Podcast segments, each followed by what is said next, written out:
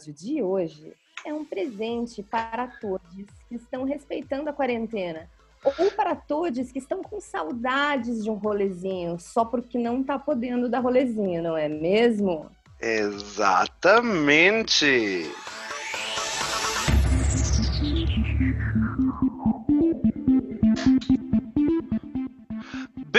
Bem-vindos ao Não É Isso, o podcast que nasceu da indignação de duas pessoas particularmente hoje ah, exaustas. Porra, hoje muito, cara. Nossa.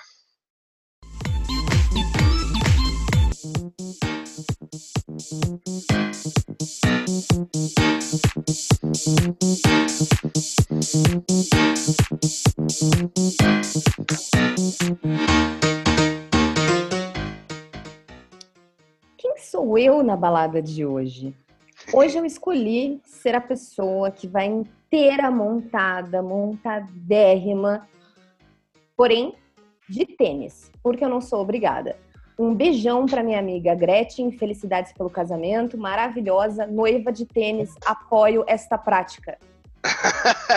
e eu, eu sou o remorso que você chega a saborear quando toma aquele sétimo shot de tequila na noite. Você sabe que vai se arrepender. Inácio Erva aqui para servi-los. Nossa, mano. Pesado.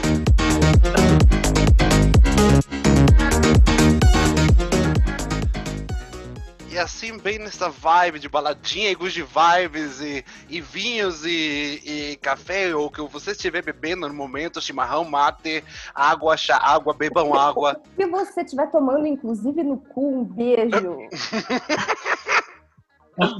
Exatamente. Assim que a gente começa o tema do dia, um podcast que eu, tô, eu particularmente, eu sei que a Má também, estamos esperando faz tempo para gravar com uma pessoa que é muito, muito Finalmente! especial.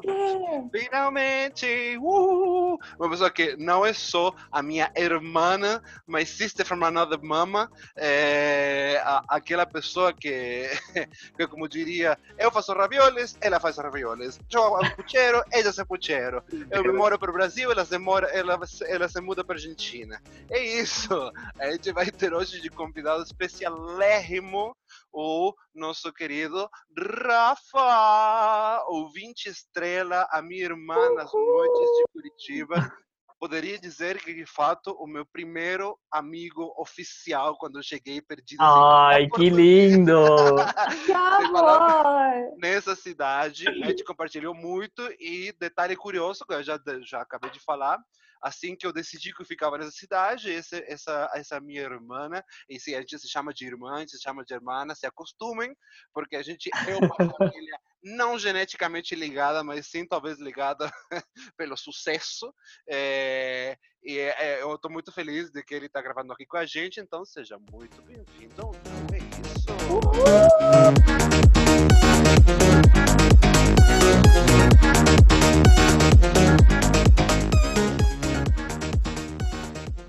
Olá, não é Easters.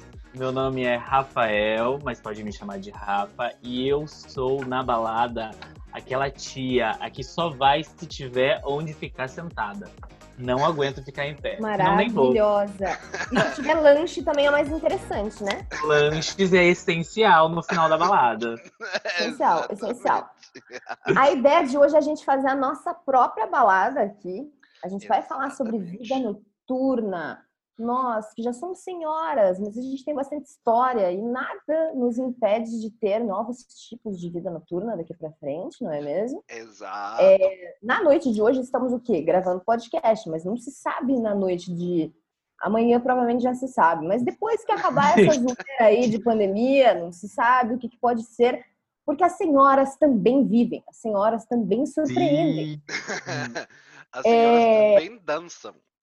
As senhoras também dançam. Pode ali dar, puxar ali um ciático? Pode. Pode, ter uma Eu acho, inclusive. Federal? Pode, acho... mas tamo aí. Eu acho, inclusive, que essa, essa história de uma balada via Zoom ou via mídias sociais veio para ficar.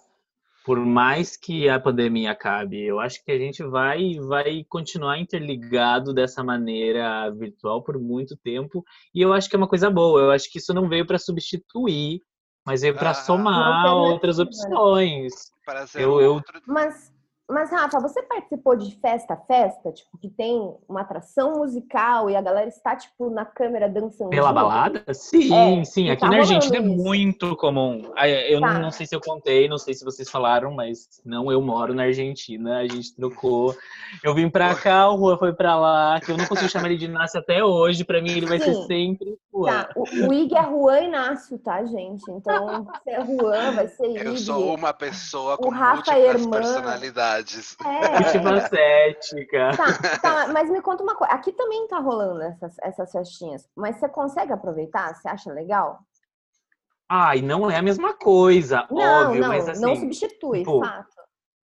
Aqui a quarentena foi muito, muito rígida até, não sei, um mês, dois meses atrás.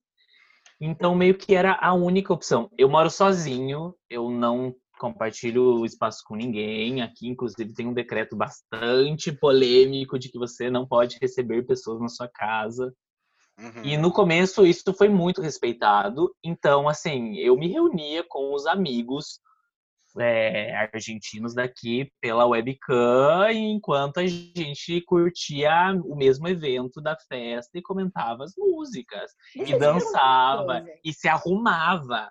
Tipo, as minhas amigas se montavam para ficar Mas, na sala na claro. webcam. Eu, eu Eu vou dizer. Vem pra gravar podcast, vocês não vêm, mas eu já não pra gravar podcast. Não, esses não vêm, mas. As unhas maravilhosas. As unhas sempre, as unhas sempre. Mas, mas deixa eu te falar uma coisa. Isso não te remete um pouco à época que a gente era brasileiro, adolescente em Curitiba, não podia sair e ficava no sextou à noite na webcam fazendo bosta? Não te remete Então, um eu- a esse momento de adolescência, dos adolescentes do- dos anos 2000, assim? Eu fui um adolescente precoce. Sei lá, eu com 15 anos já saía. Então, tipo, Não, mas tive antes disso, fase. Você não teve isso? É que eu acho Não, que eu antes disso eu não tinha nem computador, eu acho. Ah, É, que ano que você é, Rafa? Desculpa aí já jogar. Eu sou de 92. É, eu sou um pouquinho mais 28. velha que você, não é tanta diferença, mas é, eu também saía muito cedo, mas às vezes não rolava. E aí a gente ficava, Não. webcam, era diversão, MSN era diversão. Não, MSN muito, muito, mas Eu já vou eu, a falar. minha época, a minha época de MSN foi paralela à época de que eu comecei a sair. Ah, tipo, eu lembro sim, de princípios do, Cor- do Orkut e eu comecei a sair já nessa época. É, eu também, eu também, eu também fui precoce, né? E eu era muito baladeira nessa época. Por isso que eu agora já tô cansada. sobre isso. Claro, eu também. Eu comecei cedo para terminar cedo, entendeu? Eficiência. terminar, Eu- terminar a carreira. Mas, Ah. Ig, me conta, e você? Você fazia esse tipo de rolê? Quando você era É. adolescente ou não?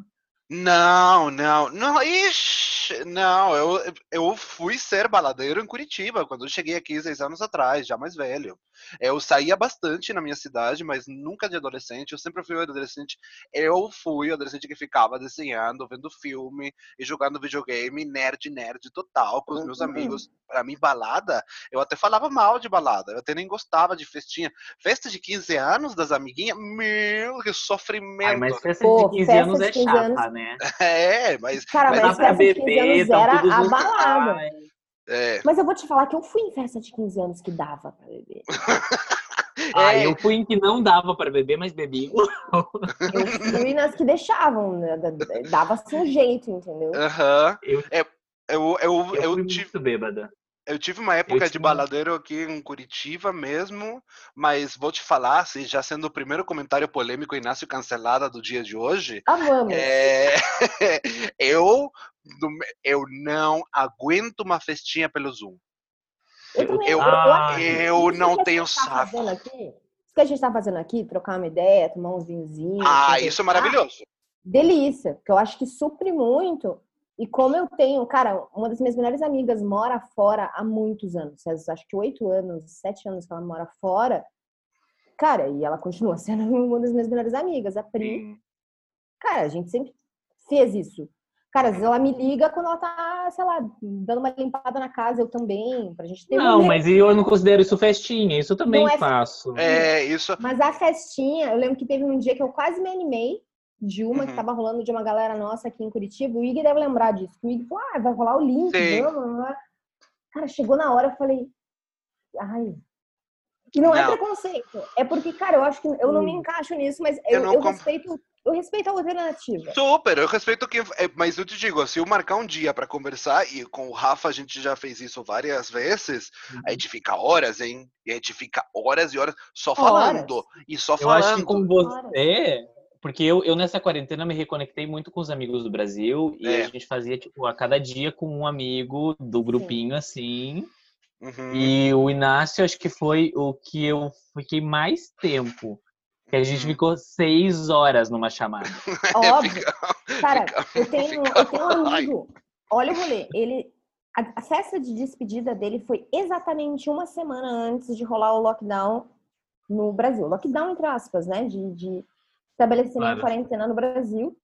E ele se mudou para a cidade do México. E aí teve aniversário dele, ou seja, ele foi para o México, para um país novo, para ficar sozinho em quarentena. Claro. teve Não, mas se bem que o. México não fechou tanto, né? O Na México época, foi sim. No começo, sim. No começo, É. sim. Ele não tava indo pro escritório, não tava vendo ninguém, não tinha nem como conhecer pessoas do escritório novo dele, entendeu? Claro. Tava, E aí, tava a gente... Cara, a gente fez uma função que foi muito legal. Tipo, todo mundo fez bexiga, chapéuzinho, essas coisas, pra realmente parecer uma festa na tela. E a gente conseguiu encomendar vários cupcakes bonitinhos pra entregar na casa dele via Ai, que um aplicativo desses de entrega de comida da cidade do México. Cara, foi muito, foi muito tipo.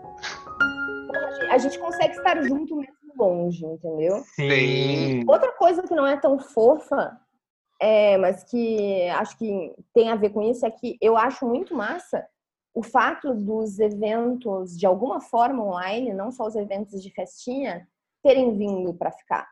Porque Sim. é, como eu participo muito desses rolês, palestra, debate, essas coisas de. Claro, te abre um leque incrível. Imagina, você pode É. assistir do Brasil uma Não, palestra que está acontecendo em podendo- Londres. eu tô podendo poderia ir. falar com muito mais gente. E eu sempre defendi isso, porque eu trabalho remotamente há muitos anos. Quando as pessoas Uhum. acha- achavam que trabalhar remotamente era coisa de doido que não trabalhava, eu já trabalhava Uhum. remoto. Claro. E eu tô achando maravilhoso, porque agora eu, como eu sempre tô nesses rolês, eu sempre dou palestra e tal, eu tô conseguindo conversar com muito mais gente. Mi- Aham. O meu alcance é muito mais é, interessante e maior, né? E além disso, outra coisa que eu acho massa é o fato de você conseguir sair um pouco da tua bolha. Super. Sim, totalmente. Se me chamam para falar num evento X numa cidade Y, é, se for uma cidade do interior, eu tenho que ficar sei lá quantas horas num busão ou num carro, ou tem que pegar um voo e mais um busão. Ou seja, Claro, aumentou função tua. do caralho. E agora, o que, que eu faço? Eu monto um conteúdo maneiro, o Inácio coloca a mágica dele ali do visual, e eu Uhum. consigo falar com pessoas que eu não conversaria.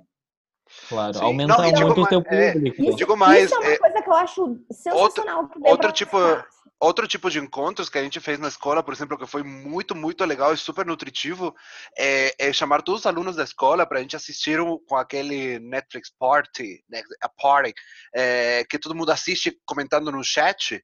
A gente fez uma Sim. aula didática enquanto eu comentava sobre a peça que a gente estava assistindo, todo mundo de galera, e foi um encontro muito legal, onde era só para os alunos aprenderem, porque não era uma, não era uma eu estava passando conteúdo enquanto rolava o filme, do tipo, presta atenção nessa cena, presta atenção nessa música. E daí todo mundo junto, só que separado. E foi realmente o primeiro evento, assim, eu acho, que a gente fez em conjunto com a escola de. de imagina, uma escola de teatro que teve que se adaptar, virada ponta cabeça pra, com a pandemia.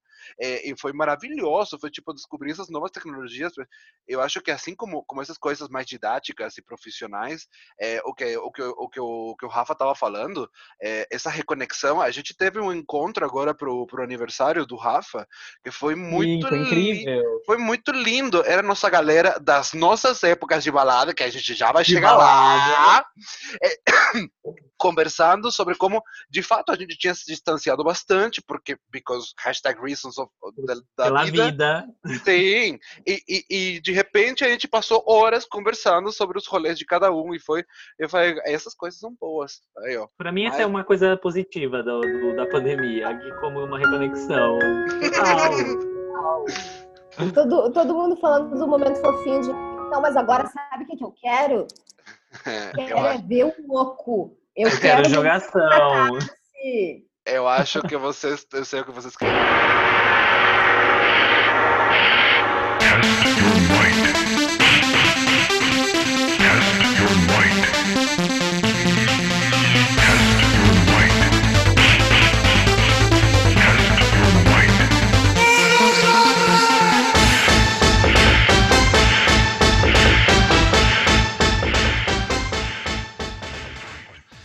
Isso, chega de fofura e vamos na Fatality, que chegou o momento catarse. Nosso Bom. preferido. Nosso favorito. É, vocês têm alguma coisa aí na ponta da língua, da Eu cabeça? dois na ponta da língua. Joga na roda. O primeiro deles é bastante óbvio, mas eu, eu acho que ele ainda precisa ser dito. Porque como eu sou uma senhora, eu lembro muito do quanto a gente não falava disso e do quanto isso era uma bosta. E eu acho que tem que ser falado. Só, só vou mencionar. Assédio na balada. Cuide Nossa. das minas. Cuide dos minos. Que minos também sofrem assédio. Cuide dos Isso minos. pode gerar, isso pode gerar muita bosta. Tá aí o exemplo do caso que tá escancarado aí do Robinho.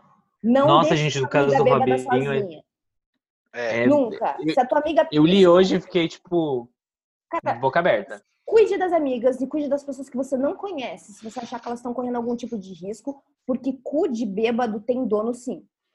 Exatamente. Agora vamos, é só, só mencionar porque eu acho que nunca é demais. E aí, um Exato. momento catástrofe que é um pouquinho mais leve, mas que eu acho que é muito real, que é o seguinte: precisamos normalizar o não. Por quê? Se você não tá afim de ir pra balada, você pode ter combinado há 13 meses. Chegou o dia. Se você não tá com vontade, E tá tudo bem. tá tudo bem. Exato. Porque senão você vai e é uma bosta. E eu cansei de ir pra balada não querendo por pressão. Nossa, eu também. E é horrível. É horrível ir pra Por balada. compromisso, quando e, tipo, É horrível ir pra balada quando você não quer. Então precisamos normalizar o não estou afim hoje. E uma eu acho que eu não estou afim hoje. Pra mim, eu não estou afim hoje também tem que ser normalizado pra tudo. Tem que Uhum. se- as pessoas não têm que se ofender com Pelo não. amor de Por quê? Deus. Porque eu não quero, porque eu não estou disposto, porque eu quero Sim, dormir. Não quero. Aham. O não quero não precisa ter uma continuação, é só não quero. Exato, Claro. exato. Por quê? Porque não. Inclusive, Ponto. inclusive, preciso dizer, né? Aqui estamos entre amigos, mas preciso dizer que uma das pessoas que mais respeita isso, né? E que tem esse respeito mú- mútuo é o Inácio. A gente tem muito um negócio de Não. não tô querendo, Não vai Aham. não me sinto bem com isso. Ponto acabou, não precisa desenvolver a conversa. A gente estabeleceu uma relação assim. Eu aham. sugiro que todo mundo assim tenha E é super. Eu acho conversa sobre isso. Não. Exato. E é super saudável. Eu mesmo, eu mesmo já me, eu me, me- me castiguei muito por dizer que não, pras, por não dizer que não para as pessoas, sabe? Eu já me enfiei. é, a- Ou por dizer também, porque às vezes você diz É. que não e depois você fica tipo, ai não, mas eu deveria É. ter ido, aí era importante pra outra pessoa. sim. Não. Eu acho que assim, tem ocasiões que realmente são importantes, você faz um esforcinho. Mas às vezes não, cara, é só um rolê. Sim, E sim. Tudo É, bem. e- E aí, eu acho que tem uma parada que quando você é mais novo, eu não sei se vocês tinham isso, mas eu tinha muito isso. Nossa, de não saber. Não, eu tinha uma síndrome de desespero da sexta-noite, do sábado à noite. Nossa, se eu não fazia demais. nada, se eu não fazia nada, parecia que aquilo tava me consumindo. Aham. total. Aquilo era um Sim. terror, entendeu? Então, Sim. não existia dizer não. Você poderia me convidar para um rolê ruim que eu ia. Eu também. Inclusive, Pra um rolê que não tinha nada a ver comigo, mas era Nada tipo, não, isso é melhor que ficar em casa sozinho. Tipo, É, exato. se eu não exato. fizer nada, eu sou um fracassado. É, essa- é uma sensação de fracasso, é exatamente isso. Hoje, que a gente Sim. tá em quarentena, a gente tá com saudade até de rolê ruim? Sim. Mas, Muito. né? até de Muito. rolê bosta, até de. Nossa. Enfim, mas. Até de balada sertaneja. E agora é o momento que eu vou ser cancelado. Cara, e aí, olha, olha, olha o rolê. Eu tenho uma sensação, pra mim, tá? Que, por exemplo, se tem uma parada que eu realmente não posso faltar, por exemplo, é... ah, despedida de solteira de uma amiga, a gente vai reunir os amigos e depois a gente vai pra uma balada. Eu tenho que dar uma preparada psicológica antes, principalmente se não é um grupo de pessoas que eu me sinto 100% à vontade. Uhum. Claro. E daí eu vou, mas várias vezes é para cumprir uma tabela ali. Agora, Sim. se realmente é entre amigos e vocês estão combinados há sei lá quanto tempo de ir num rolê específico, sabe? Vamos normalizar o não, não quero, não tô afim. É. E, e para mim é tem muito. catarse, assim. Total. Para mim tem muito isso de, de que também tem certos amigos, ah, certas pessoas que eu sei de fato que se o rolê tem todo o potencial de ser ruim, se essa pessoa tá junto, é provável que o rolê não seja. Pelo menos a gente vai tirar sarro de quão ruim ele é. Sabe? Exato. Agora tem Exato. alguns, tem alguns outros que você fica tipo, ai meu, será? Será? Pô, Será? você será? sabe que você sabe que às vezes eu somatizo? Juro pra você. O não, Eu somatizo. também. Tipo, se eu, tô- se eu tô, eu tô fazendo ali pra cumprir uma tabela porque é um momento importante e tal, e de repente eu não, não tô num grupo de pessoas que eu me sinto à vontade, tem algumas pessoas ali que eu gosto muito e é o porquê de eu estar ali, mas as Aham. outras pessoas não tô tão assim. Sabe o que acontece? A bebida começa a bater ruim, meu estômago começa a ficar zoado, eu é, tenho uma dorzinha de cabeça, eu tenho um negócio. Comigo não- acontece ao contrário. Ah. Não bate. E daí eu fico de Hum, cu. pior ainda, pior ainda. Eu começo a beber, beber, beber, eu falo assim, isso não tá batendo, isso Não não, tá, tá batendo, essa descendo. bebida tá ruim. Bota o É, fel, eu também quero já ficar isso. bêbado. Ah, eu me Eu lembro, isso. agora que você falou, me lembrei de quantas noites de quarta-feira e de quinta-feira eu e o Rafa no VU, pra quem é de Curitiba sabe, Nossa, muito. Como que Era a gente não se conheceu no VU, né? A gente eu ia dançado muito muito. junto. A gente deve ter A dançado deve do ter- lado. Eu tenho certeza que a gente dançou junto e a gente só não lembra. É muito provável. É, Temos eu lembro, buscar fotos do arquivo. exato. Se a gente é, procurar eu- fotos do VU daquela Não, é época, que eu sou a pessoa que documenta tudo. Eu vou pra balada e no final da noite tem 15 vídeos, 35 fotos. procura uma, uma menina de jaqueta, um tom de champanhe metálico em alguma foto. Sou eu. Eu só usava essa jaqueta. É provável. Sou eu. Certeza Eu- que tem esse registro. Eu lembro claramente de eu e o Rafa, a gente já quase diagonais, nas quatro da manhã na balada, parado. Eu acho, irmã, eu acho que essa bebida não está batendo. Não, Tá, me, não. tá umedando água nesse rolê. E, e- e vocês tomavam o quê? Vocês tomavam o quê no VU? Que tinha Ai, quatro. Não, geralmente a gente tomava cerveja porque era o que dava pra pagar, Era- né? Pra tomar a noite Não, mas tinha, mas tinha os double de amareto com limão, pô. Não, mas amareto Nossa. com limão não dá. Não dá. Não dá. E eu tomava. Eu concordo. Não dá, mas eu tomava. Então, Hum. isso, isso, isso leva ao meu momento catarse, que é um, é um momento catarse deu é um catarse no passado. É um momento catarse dark, entendeu? Porque vo, volta pro passado, mas ele não é no presente. Uma coisa que me deixou muito, muito, me deixar muito puto, que é uma coisa que aconteceu durante os anos nos quais eu frequentei mais as baladas aqui em Curitiba, que instaurou-se uma moda de open bar. E Ah, eu ia o- falar isso! a gente compartilha o momento catarse. Então, Compartilhou o momento ai. Que e é o coisa pior, o O pior. open bar de Curitiba é o pior open bar do mundo, porque Do a bebida mundo. é ruim, o Exato. atendimento é ruim. Você fica morrendo pra conseguir pegar um copo de uma bebida que é uma merda e que as pessoas vão tirar no seu pé. Exato, exato. Nossa, eu acho que é a coisa que mais me deixava puto da night. Sem E olha que não é, As pessoas não sabem brincar de open bar, então, não sabe. além da bebida ser ruim, o povo que se passa. alguém vai vomitar no seu pé. E, e vou te falar que não é de um, Exatamente. e No não é de é, uma- aquele barro. Uhum. e não é de um ponto assim meio, meio elitista de falar, ah, eu vou no bar, na balada tomar drink, porque não, eu e o Rafa estamos de prova Não, que a, gente, saía sem a gente grana, já chegava bêbado.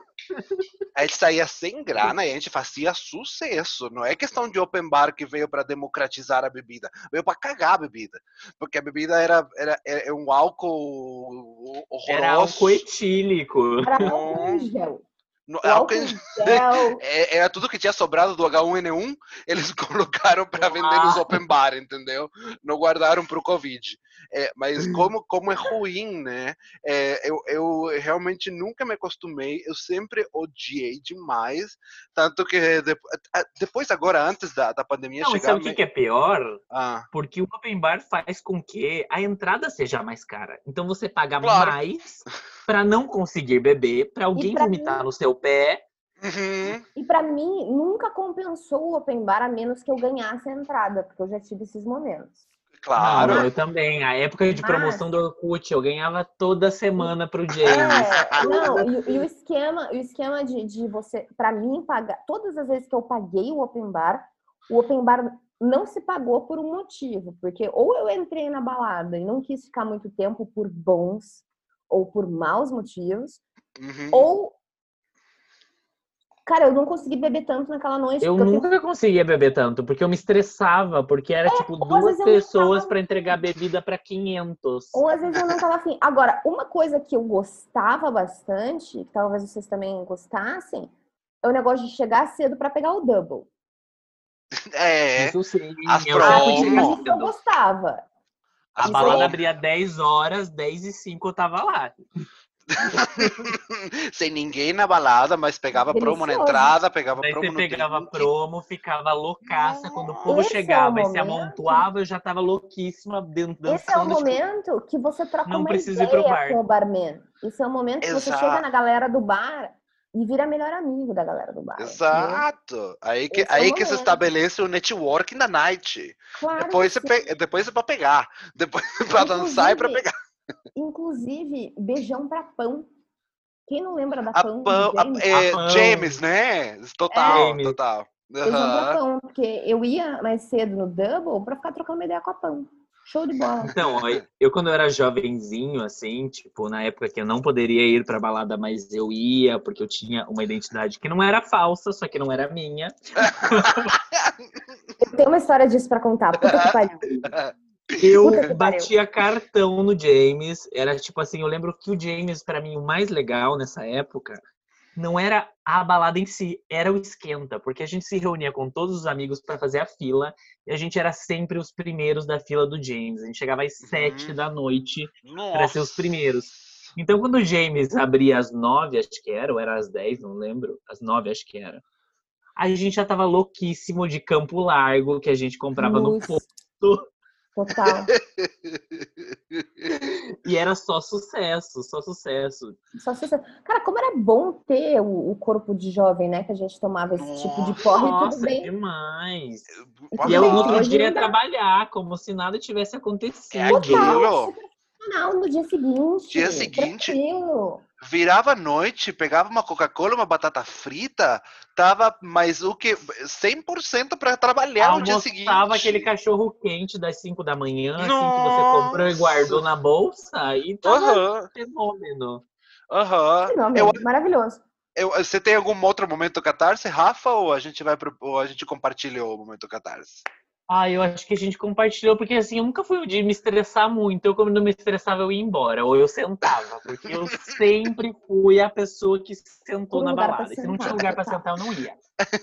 Maravilhoso. Aliás, acho que é por isso que eu gostava tanto do James, porque na época que eu ia no James, é quando tinha aquele banco gigantesco no, o lá, sofá lá andar lá em cima, né? Aham. Que era um sofá, tipo, na parede inteira, então eu amava aquele sofá. Eu passava, acho que mais da metade do tempo sentado naquele sofá, porque eu tinha ficado três horas em pé na fila pra poder entrar. Claro, mesmo com corpo jovem, às vezes precisava um descansinho, né? Exato. Eu acho que a gente pode partir para o nosso próximo momentinho, né? Simbora.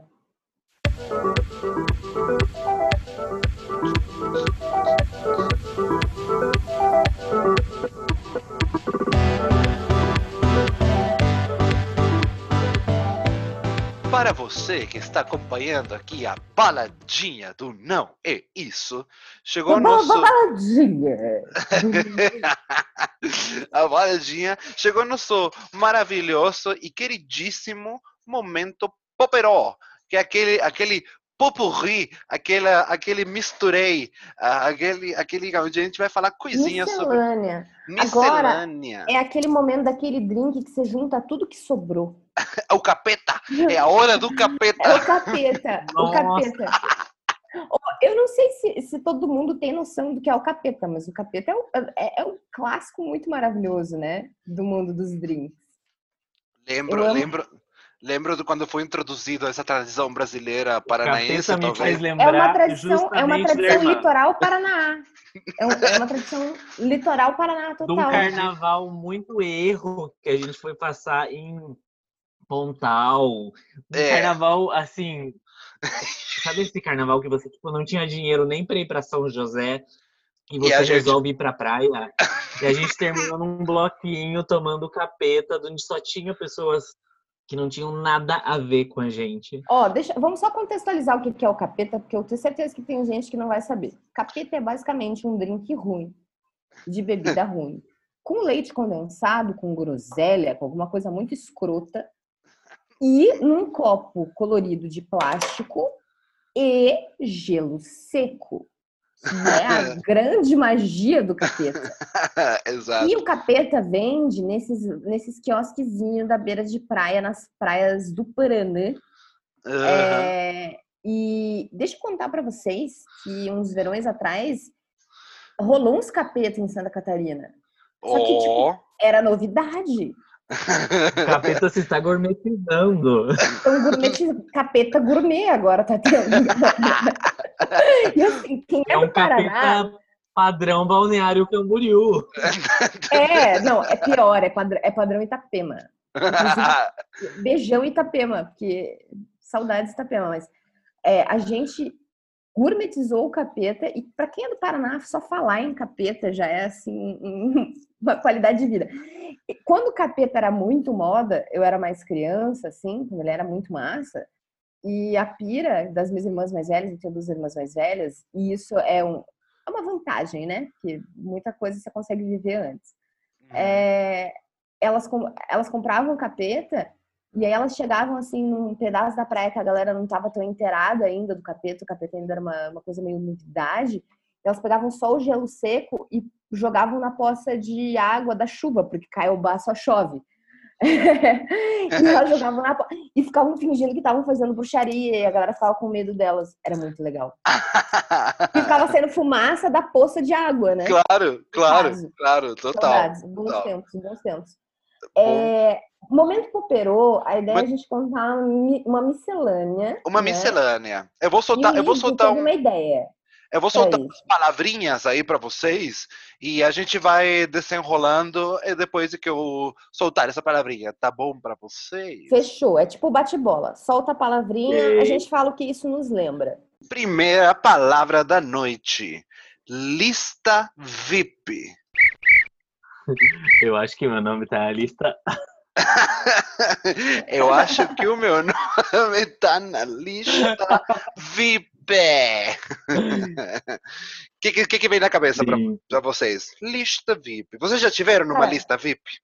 Trabalho, né? Eu, tra- eu trabalhei vários anos, não vários anos, para- mas algum tempo com o Felipe Rocha, onde eu cuidava da lista VIP.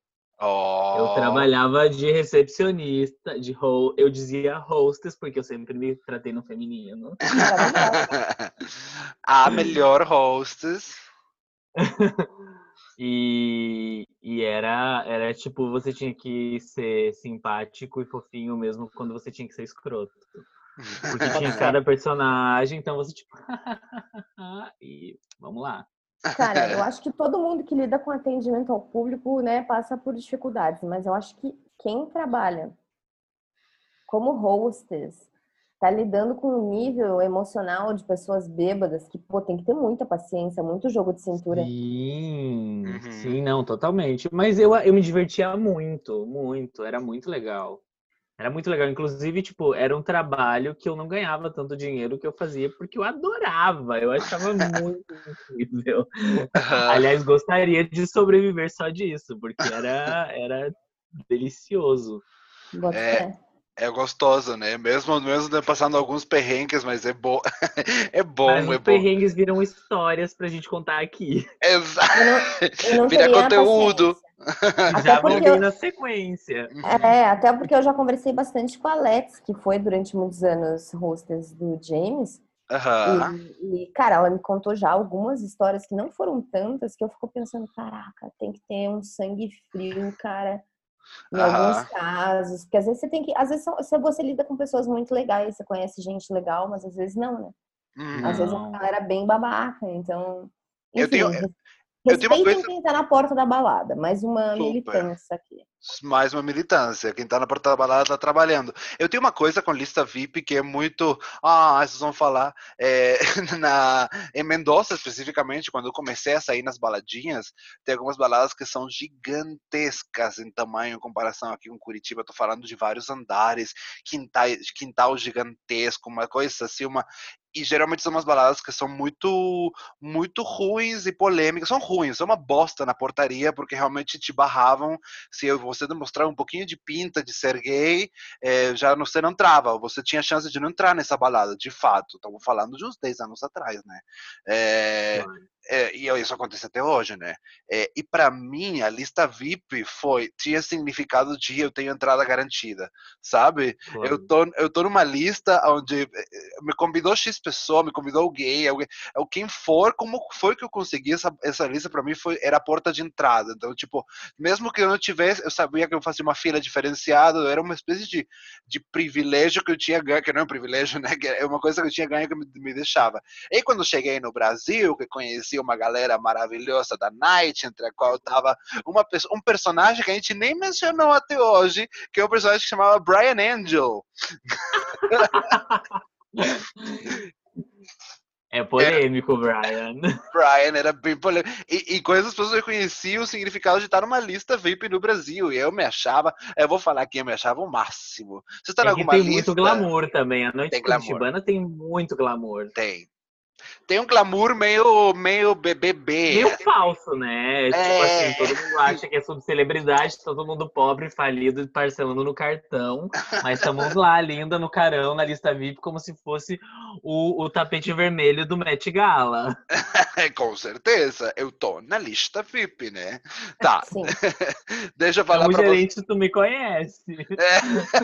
Ah, Brian Angel é tu. Brian Angel. sou Ixó. É a, é a- é a sua, a sua outra Era o meu alter ego, né? alter ego, tá. É, Em algum momento sei. isso foi o meu nome em todas as redes sociais, inclusive. Hoje já tá o meu nome normal, mas ele continua sendo o meu arroba no Instagram.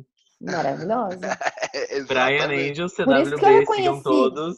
Por isso que eu reconheci, porque eu não ia, eu não ia me ligar. Mas agora. eu, vou, eu vou soltar outro tópico. Pera, eu aqui não falei pra- lista VIP. Ah, falei desculpa, lista desculpa, desculpa, desculpa. É, lista pra mim, é porque eu falo tanto que às vezes parece que eu, eu já manifestei. É, lista VIP pra mim me lembra de dois momentos. Primeiro, época que eu de fato não tinha dinheiro pra gastar em balada, mas eu tava nas listas VIPs, nas Nossa, baladas muito. maravilhosas, e eu literalmente eu ia pra balada sem gastar nada. Ou seja, eu, gas- eu gastava depois um dezão no cachorro quente errado. Porque eu ia de graça, eu bebia de graça, eu era muito feliz. E eram embaladas que a galera era muito nariz em pé.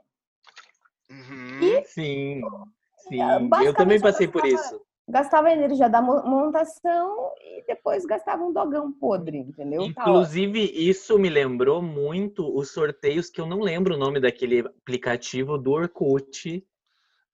Que você. Não, não gera Facebook, eu acho. Que você, você se inscrevia para ganhar os sorteios. E eu ganhava Sim. sempre. Eu nunca entendi como eu ganhava, porque isso tipo, não tinha como manipular. Você ia lá e se Eu inscrevia. não e ganhava, ganhava. eu, eu era tipo, basicamente eu estava sempre na lista VIP. Beijos. Porque eu sou geminiana, né?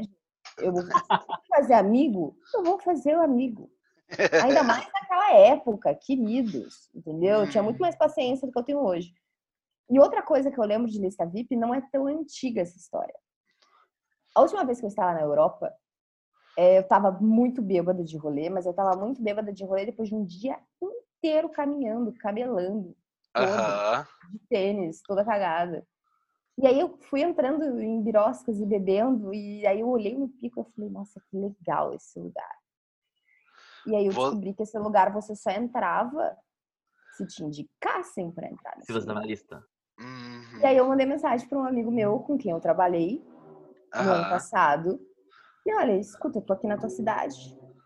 É, um lugar aqui, pá. e eu Isso- preciso de uma indicação. E ele, É. e ele tava no Brasil, então era outro fuso horário, e eu já passadíssima, eu mandei uma mensagem pra ele, ó, tô daquele jeito, tem esse lugar aqui e tal. Ele, Porra, relaxa, eu vou ligar pra galera, tá tranquilo. E a gente entrou mesmo. Ah, aí sim, network, né, meus? E foi assim, cara, nem foi tão legal a balada, foda-se, mas eu fiquei me achando. Porque as pessoas que estavam entrando lá, elas estavam muito bem vestidas. Elas estavam, tipo, plenas, Mas assim, você tava na lista VIP. E eu tava de, de, sei lá, tava frio, mas eu tava tipo uma calça largona, cheia de blusa, casaco, tênis, toda cagada, bebíssima, e a gente entrou. E a balada era muito errada, ela tinha vários ambientes que eram muito errados. Muito errados. Então, valeu pela experiência, eu não entraria se não tivesse ali um, um WhatsApp muito do certo. Mas, enfim, histórias para contar. É, eu me lembro, agora que Valeu. você falou, eu me São as duas coisas que eu me lembro, assim, não ter dinheiro e entrar Sim. num lugar que eu falo, tipo, meu Deus, sério que esse tipo de festa existe? Ai, E parecia que cada ambiente era um universo paralelo. Assim, era surreal o que estava acontecendo. Eu- E Eu me lembrei de quando eu cheguei, assim que eu cheguei no Brasil, eu nem falava português direito, e eu tinha um amigo meu que morava, morava em São Paulo, acho que hoje mora em Lisboa, perdi contato com o Thiago, mas eu fui um mês, um mês morando no Brasil, achando que eu conhecia tudo, entendeu? Eu fui eh, ficar no apartamento dele, que era na Consolação, em São Paulo, e ele falou, a gente vai para uma balada hoje. Imagina, eu tava com nada de dinheiro, nada, nada, nada de dinheiro, e eu fui morar na Paulista por uma semana e na baladinha em São Paulo, quando eu fui me encontrar com ele na balada, eu perguntei o valor na entrada da Yacht. Eu fiquei, Ah, é o quê? Mas, mas Da foi meio aluguel. Aham, eu fiquei petrificado, meu amigo lá dentro, e eu mandando mensagem do meu celular, que ainda não era nem brasileiro meu celular, gastando meu roaming internacional que eu tinha para falar com a minha mãe, falando, ô Thiago, como que faz para entrar nessa balada? E aí que ele me colocou na lista VIP e eu não paguei para entrar na Yacht. Mas Isso é eu muito vou te Mas eu vou te falar que o negócio é complexo. tá, então concordamos. Lista VIP é boas histórias e economia. Economia, economia. Resumindo, O que eu lembrei? Eu lembrei de uma Ah. coisa que não sei se tem muito a ver com a palavra que você falou de não poder entrar na balada dependendo de como você estava vestido em Mendoza. Uhum. E eu fui barrado numa balada aqui em Buenos Aires, porque verão, Buenos Aires faz 40 graus com sensação térmica de 47. aham. E eu estava de shorts e não me deixaram entrar na balada. mas isso rola? Cara, e às vezes não é nem isso, assim, tem vários lugares, é, no Brasil até não tem tanto, mas, tipo, tem muitos Não, lugares, gente, no Brasil sempre ia de shortinho e nunca É, aconteceu isso. Eu fiquei, tipo, Mas tem vários lugares que indignado. não é nem questão de shorts. No no Brasil tem a questão de não poder entrar de shorts e boné em algumas, mas em alguns lugares do mundo, não importa, você tem, você tem que estar no padrão, e daí é basicamente você estar com roupas de marca. Uhum. Esse lugar que eu entrei era Claro. isso. Você entrava, tipo, que eles olhavam assim de cima a baixo, davam um examinado e falavam, você pode. Isso é um horror. Cara, as coisas que a gente vê É no horrível. filme, assim, tipo, ai, é você sim, a sua amiga não. E é horrível. É É horrível, horrível. é bizarro, É- mas é- É, mas existe. É aquilo, não, não é o melhor, não é, não é o ideal, mas acontece, né? Ah, e a grande questão é, como uma pessoa que entrou numa dessas, que é bem nariz empinado, que só pode Aham. entrar quem tá na, na Europa, eu digo, é uma boa história pra contar, mas eu, eu, eu realmente prefiro muita festa que tem aqui. Ninguém faz tão, festa tão boa quanto o brasileiro. Fato. Verdade, o brasileiro. Não faz, realmente. Principalmente as festas que pode entrar todo mundo. Todas. Todas são bem-vindas. Exato, exato. Liberado geral. Próxima palavra do dia. A palavra, a gente já meio que deu um quase spoiler agora há pouco. A palavra é montação.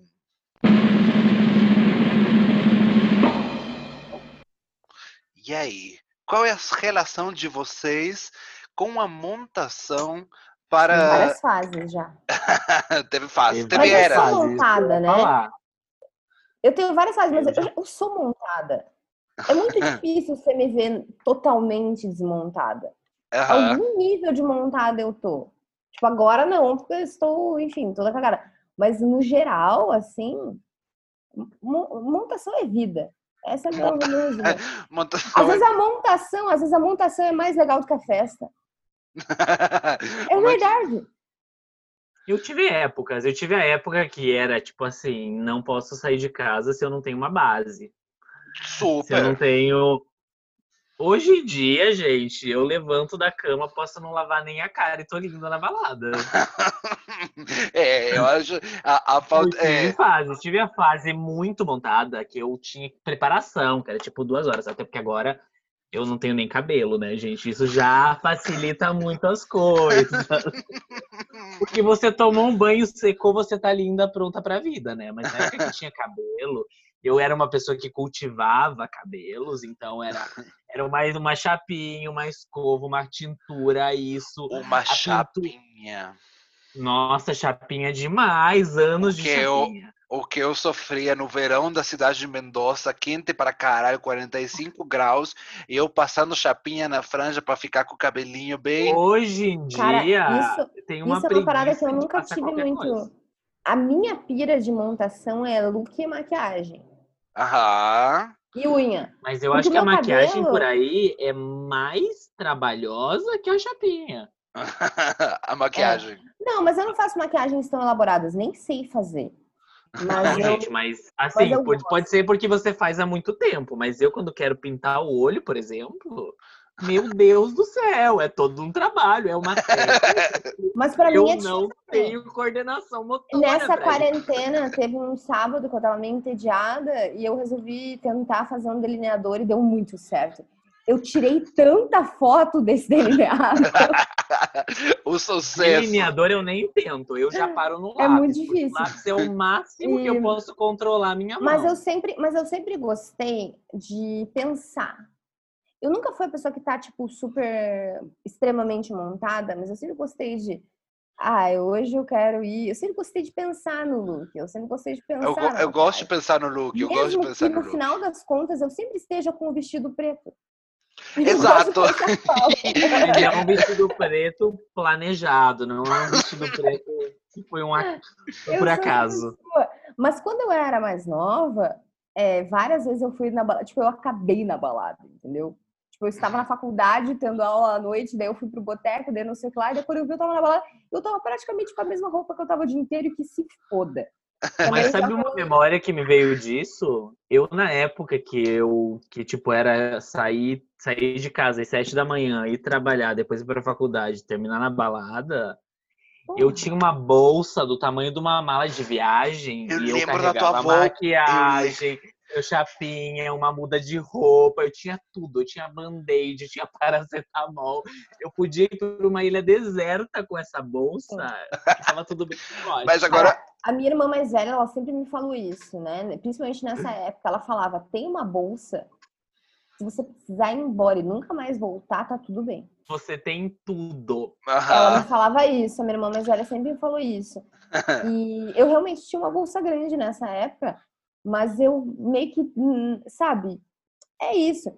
Porém, Nossa, minha bolsa sempre, chegava a dar dor nas costas, de tanta uma das coisa coisas que eu que eu gosto, uma das coisas que eu gosto e que eu sinto falta é uma parada assim, tipo, vamos ter uma festa temática. É, Nossa, vamos ter uma saudade festa de tal parada e daí você realmente faz uma montação pra isso, entendeu? Uhum.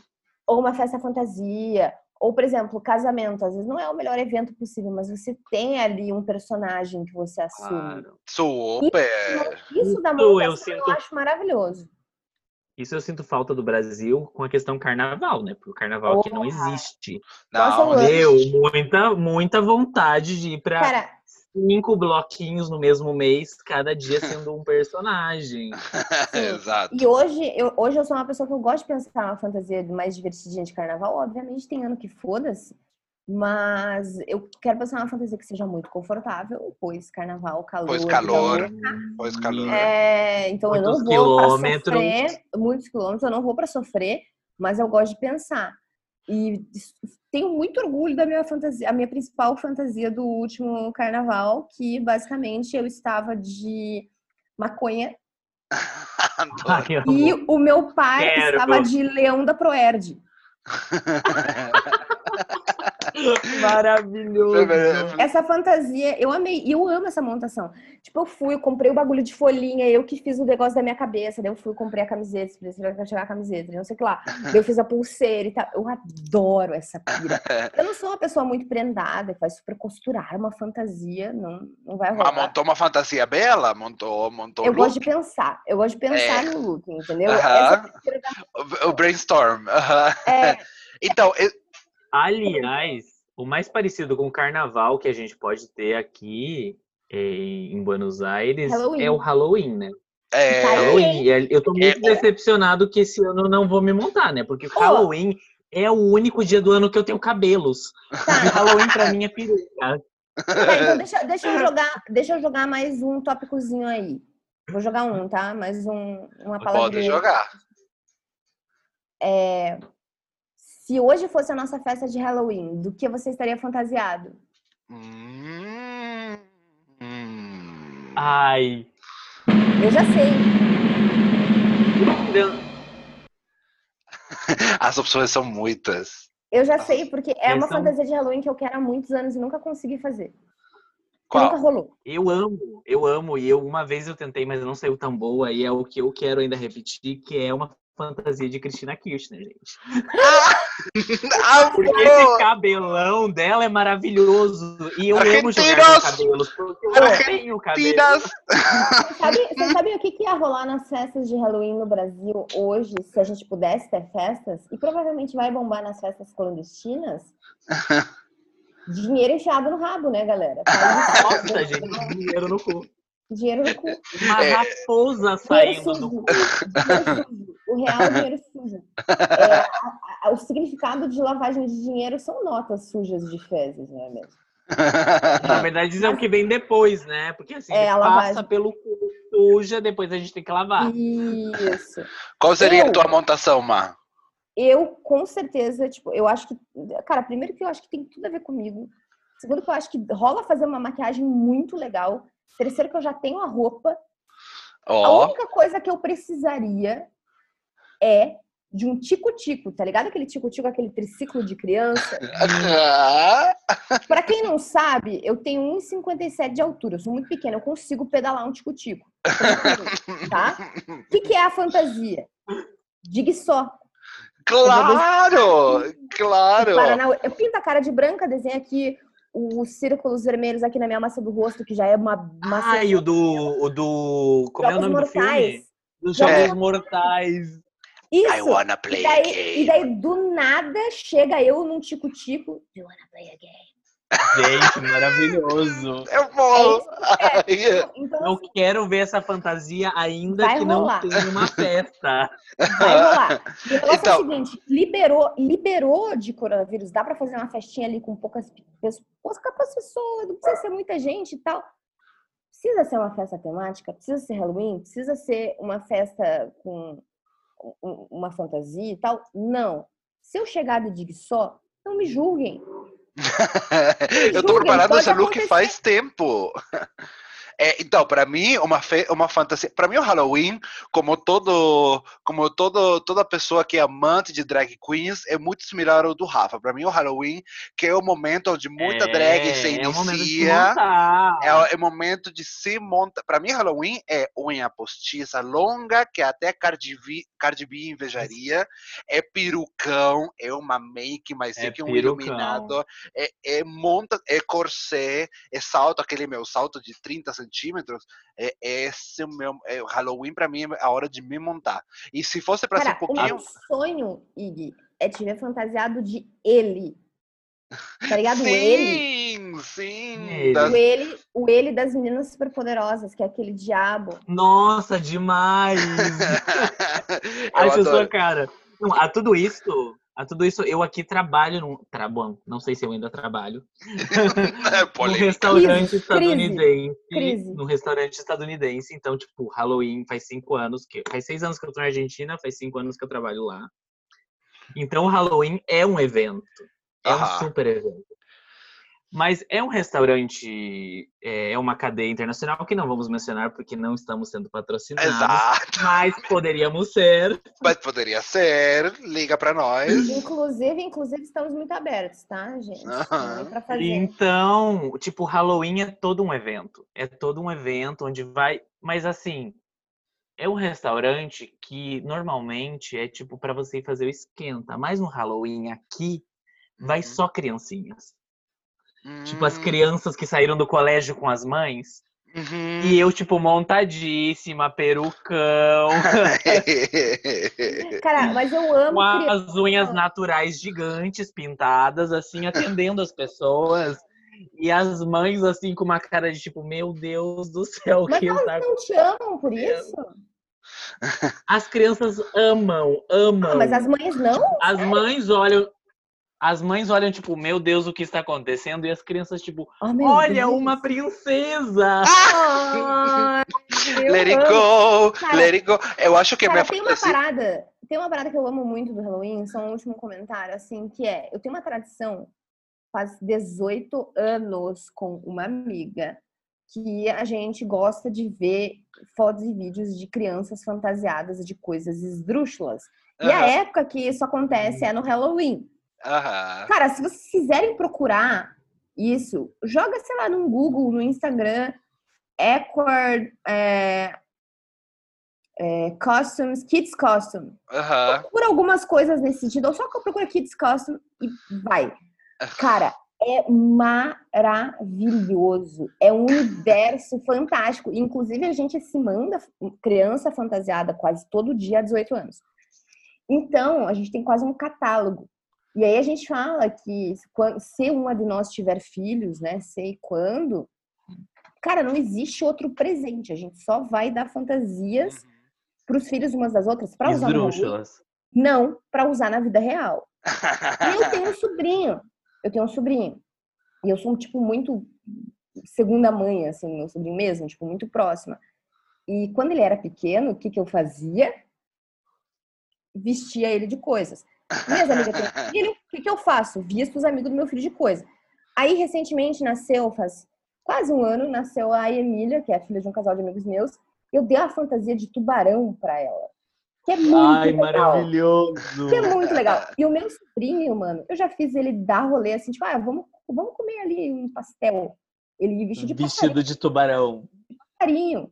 De passarinho, na moral. Vamos... Que lindo! Ah, esse, esse moletom aqui. Claro. Era a, gente, era a gente saindo, eu tô com o moletom de super-homem, era a gente saindo de super-heróis, todo mundo. Não importa é eu adoro essa pira. Eu Isso escolhi, Convida. eu escolhi a minha fantasia de Halloween, que vai ser metade montação, metade medo. E ainda digo mais, assumindo meus quilinhos da quarentena, eu seria, sabe o quê? Uma maravilhosa Úrsula para roubar a voz da Ah! Ariel. Nossa! What unfortunate souls! Já pensou? Maravilhosa. Oi, e deixa eu falar que essa minha amiga, que a gente tem a pira das crianças fantasiadas, ela é a Ariel. Ela é igual a Ariel. Ela é tipo. Tá vendo? Temos elenco. total. Temos um elenco A gente já completo. tem. Então é o seguinte, galera, a gente vai ter que fazer uma festa da Pequena Sereia. Ah, que pena seria. Eu sou o- a que pena Que seria. pena vai, ter, seria. vai ter o Ai, bolo do a que pena seria. Tá? Que eu já queria que fosse meu bolo de aniversário, que não rolou aniversário esse ano. Então fechou. Ano que vem, meu aniversário é a que pena seria. Tem uma pequena sereia. Já temos a Ariel, já temos a Úrsula. Eu sou ou o Linguado ou o Sebastião. Tô na dúvida. Fechou. Pode, pode escolher aí. Eu tenho mais uma palavrinha para a gente falar nesse momentinho pro Perol e acho que a gente já encerra com essa. É, uma, uma coisa polêmica, obscura, não, mentira, uma coisa mais... O que, que vocês acham do party que tem depois do party, que se chama o after party? Eu ia dizer que não tem. O que, o que? Eu ia dizer que não tem idade pra isso, mas depois que eu escutei o episódio que vocês falam das pessoas é, de maior idade, eu fiquei, eu falei assim, gente, eu não posso mais usar essa, esse termo porque tá muito errado.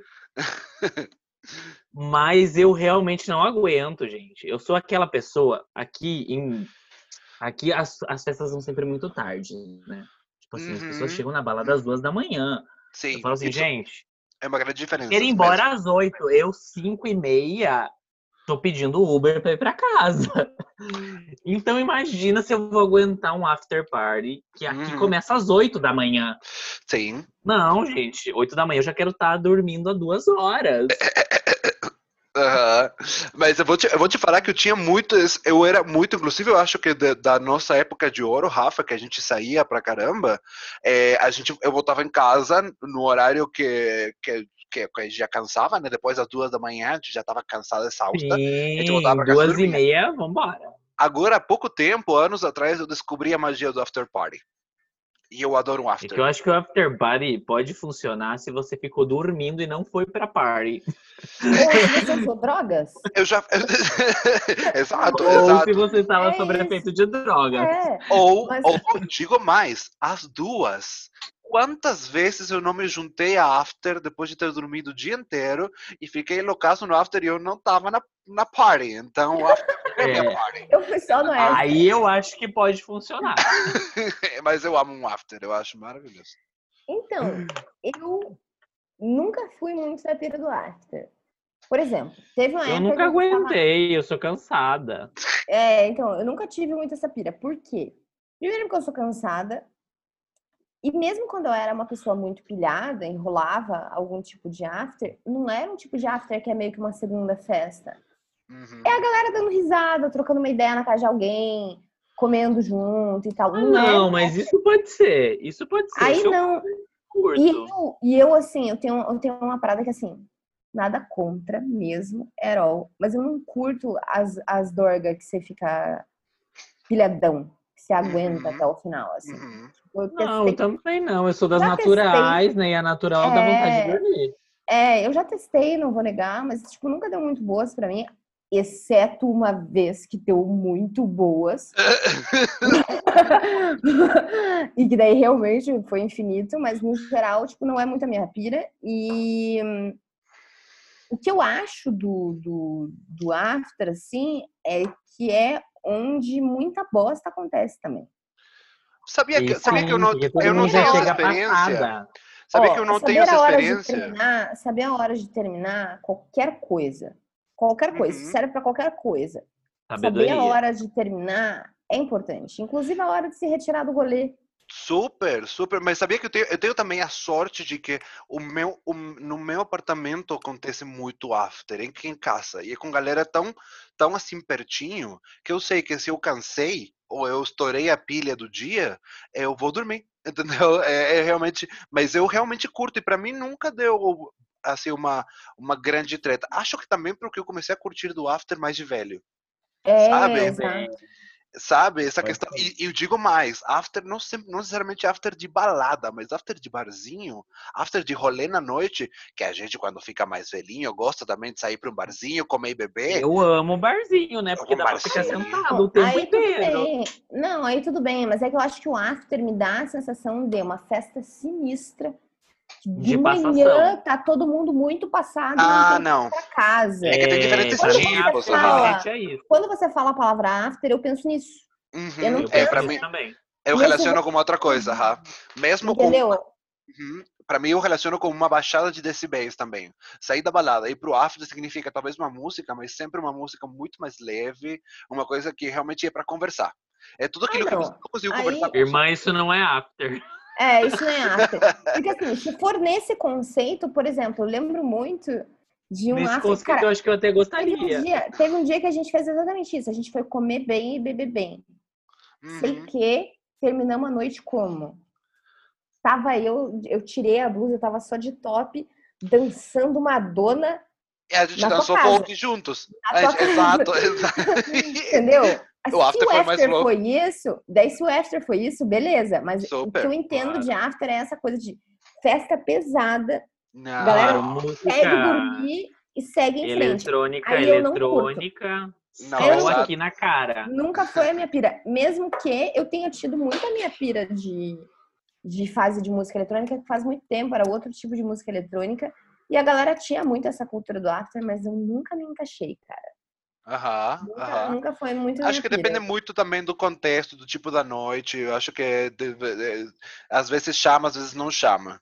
Então tenha cuidado. E dica principal que eu poderia dar para todo mundo: se hidratem. Bebam água. Bebam Bebam água. muita água, muita água, muita água no after. Seja independente do que você estiver fazendo, se você só está comendo batatinha, beba água. Água. E com essa dica, eu acho que a gente pode encerrar o nosso momento popero.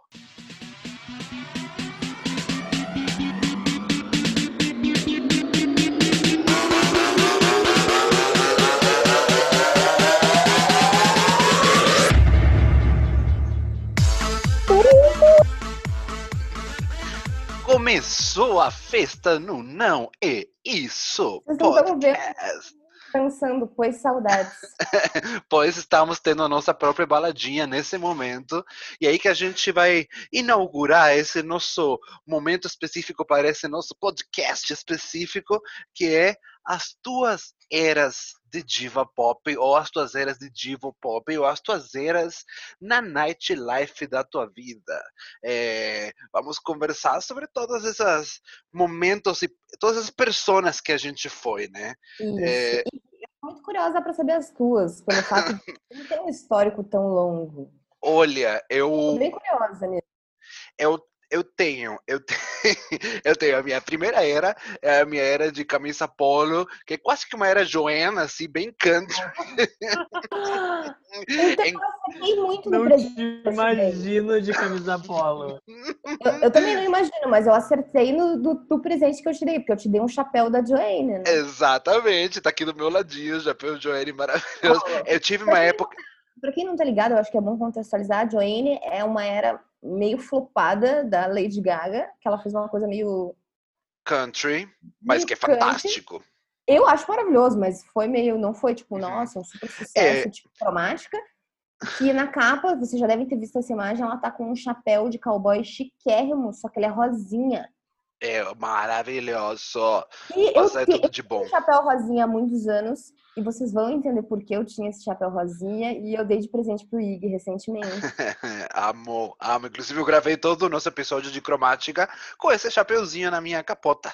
É, mas, enfim, eu comecei com a minha, a minha era mais, mais polo, xadrez, aí enclosetado, indo para as baladas heterotop, nas quais eu não conseguia entrar a menos que tivesse um, uma, um nominalista, aquela, tudo aquele rolê que eu falei. Aí o Inácio entrou na faculdade, conheceu os lenços, conheceu a nightlife alternativa, e aí começa a minha segunda época, que eu ainda vou assumir. Esteticamente, tinha uma camisa polo ou outra aí no meio disso tudo, mas eu já estava um pouquinho mais liberado. Vamos dizer que essa camisa já não estava dentro da calça. Mentira, gente, eu nunca usei camisa dentro da calça para sair pra balada. É, Aí a minha próxima era viria a ser assumindo a nightlife alternativa eh, Mendoza. Isso foi evoluindo, evoluindo, evoluindo. De repente me vi no Brasil, eh, conhecendo uma, no- uma noite completamente diferente ao que eu conhecia. Uma coisa que não, que as pessoas iam pra balada, como o Rafa já falou aqui, às sete da noite, às nove, para pegar a fila. né? Isso para mim não existia. Para mim, balada era comprar o look, a camiseta que eu ia usar, às onze da noite no shopping, para ir pra balada às três da manhã. Essa era assim que funcionava a, a dinâmica lá. E aqui eu me adaptei e conheci o Rafa imediatamente que eu cheguei em Curitiba. E a gente conheceu uma galera de DJs, Felipe, Carol. E aí foi a minha época que eu considero a minha época de ouro. Minha golden times nas baladas curitibanas, sem dúvidas. Foi junto com o Rafa, onde, onde a gente já era mais conhecidinho, a gente chegava no barzinho, a gente conhecia os DJ, conhecia os rolê. Essa foi a minha época de ouro, e daí foi aos poucos acabando, acabando, acabando. Contatos da vida foram ficando, as baladas, a gente conhecia, e foi a minha última era, e a era atual, eu diria que é a da tia. A da tia glamourosa, a tia que sai pra balada, que assumiu já tudo aquilo que teve que lutar com seus preconceitos com o Brasil, que não me recebeu muito bem, sendo gordinho, sendo peludinho, né? A gente já falou sobre isso, né, Rafa? A gente tinha várias conversas. Muito. É, e daí eu tive muito que lutar contra isso, que foi a minha época de ouro, inclusive, onde eu saía toda maquiada. Depois eu, me- eu assumi muito o, o meu o meu eu e essa essa versão da tia da tia que chega maravilhosamente montada do meu jeito, onde já comecei a trocar lenços, por camisetas por lenço, já tava só com lenço. Ah, louca, a louca, mais madura, mais, mais em si Ai, mesma. maravilhosa. Então, eh, as Melhor capas, fase. capas, muito tempo no fumódromo, sociabilizando de, de verdade. Então teve. Aham. Vamos dizer que foi uma segunda, segunda época de ouro, mas nunca vai superar a época que, que o Rafa tá bem É que, ligado, é que, que a a gente gente era. pensa na época de ouro, na época que a gente mais causou. Né? E a na, gente na época causou, a né, gente Rafa? Era... Mas eu não sei se a Melancia época que eu mais causei foi a minha época mais feliz. Não, mas a, mas a gente sempre fala, a gente sempre fala que a época que a gente mais causou é a época de ouro, Causei. nem sempre é a mais feliz. Sim. No meu caso, não é. É, eu a digo- gente- eu digo- não é. Eu digo a época de ouro porque foi a época que eu mais saí de fato, que eu mais tava na É, balada. isso. Mas Isso. aí, hoje, reflexionando sobre isso, eu acho que qualidade não significa quantidade. Com certeza. Exatamente, óbvio. certeza, Mas a gente tem essa certeza. consciência hoje, né? querido? Sei, mais de Claro. velha, que você já sabe direitinho que balada, em que dia você vai curtir, que rolê, que galera, né? É- é- você já se entendeu. Então, por isso que eu acho que quando a gente Sim. chega lá pra casa aí, pertinho dos 30, tá rondando isso aí, não é que a balada acabou. Só que ela tem que ter um pouquinho de comidinhas, um lugar pra sentar e o rolê que a gente vai ser bem seletivo pra selecionar, né? Mas vai ser ótimo. E você, Rafa, tuas eras? Então, eu acho que a minha era meio que o contrário do, do Ig, mas é, terminou no mesmo. Ou seja, quando eu comecei a sair, eu era. A, eu era super bichona, porque eu sempre fui muito bichona. E não falo isso como um despectivo, senão jogando pro A gente pode. universo, né? Porque graças a Deus somos assim. Mas eu fui a Graças bicha a Deus, lutou. bens a Deus. Eu fui a bicha que lutou contra os pelos. Uhum. Também, eu- porque, eu sei lá, você nunca lutou contra os pelos, mas você chegou no Brasil e teve outra realidade. E eu, quando cheguei aqui, assumi isso. E vi que isso era um plus. Uhum. E eu, eu, eu saía com os boyzinhos assim, e falava assim, meu, por que que você se depila? Como assim você tem pelo no peito e tira? Tipo, indignados. Então, a minha era balada passou de ser a bichinha padrão a ser a bichinha eu sou assim, se você não gosta, se você não tem Vai ter se que você não quer ter aceitar. quem queira. Quem tá comendo não tá reclamando. Cara, esse é um lema maravilhoso. Então eu passei de ser a bichinha super maquiada, porque era o padrão ser maquiada, a ser a bichinha maquiada porque eu gosto de ser. E se eu não quero ser, e se eu não gosto, também tá tudo bem, tá tudo ótimo. Porque o único que importa é se eu me sinto bem ou não. Exato. E ainda bem que a gente ficou velha e começou a testar mais maquiagem, porque agora a gente acerta o tom da nossa base, né, irmã? Sim! Nossa, muitos anos de ir pra, pra ba- balada maquiada com farinha de trigo, né? Compartilhando a base, irmã. E a gente não tem o mesmo tom de pele. Mas nem parecido. Não, gente, e, e a gente passou pela fase do batom pressão baixa, que a gente até falou aqui no episódio dos anos 2000, Exato. que era difícil, era puxado. Eu acho muito Eu massa achei isso. legal que você conectou as tuas eras com uma questão de aceitação, Hum, porque a balada é o lugar que você é visto para ser lembrado. É o Sim. lugar que Você se você aceita ou que você se odeia. é Ou você exatamente. se ama ou você se odeia na balada. Não tem um meio Exatamente. termo. uhum. Exatamente. E pra Bom, mim foi esse vou o falar caminho. das realmente. minhas. Eu Posso falar das minhas? Vai. São muitas, tá? São muitas, mas eu vou tentar resumir. Eu comecei a ir pra balada muito nova por motivos de eu morava em cidade de interior, tenho duas irmãs mais velhas. Então tinha, sei lá, uma festa X do clube ou algum evento que até os meus pais iam, eu ia também. Então eu fui uma pessoa muito criança que estava no tunte-tunte, de alguma forma. Ou eu ia Aham. buscar e eu sempre queria ir. Então, a primeira oportunidade que eu tive de ir pra balada sem ser com uma pessoa mais velha e por mim, eu quis. Foi o quê? Matinê. Então, Hum, quando eu tinha 11 anos, 12 anos, tinha baladinha matinê no domingo, eu ia. Total, assim, já, já era. E antes disso, eu já fazia alguns outros rolês aí. Depois, eu passei pra fase ah, entrar em baladas que permitia a entrada de menores. Aham. Depois eu passei pra fase carteira falsa, porque eu tenho uma Ah, amiga é isso que eu ia perguntar, se permitia ou se Teve- permitia? que teve o permitia, teve o permitia, porque aqui em Curitiba, na minha época, sou um pouquinho mais velha do que você, mas isso em diferença de um ano mudou, fatos. É, e eu tenho uma amiga que ela realmente fabricou, ela vendia carteira falsa na escola. E ela conseguia fazer ideal. assim. Maravilhosa, melhor amiga. Maravilhosa. Então, beijão, Cri e Liana, que são minhas amigas pra caralho até hoje. Assim. E aí a gente começou a ir para as baladas de cocota e tal.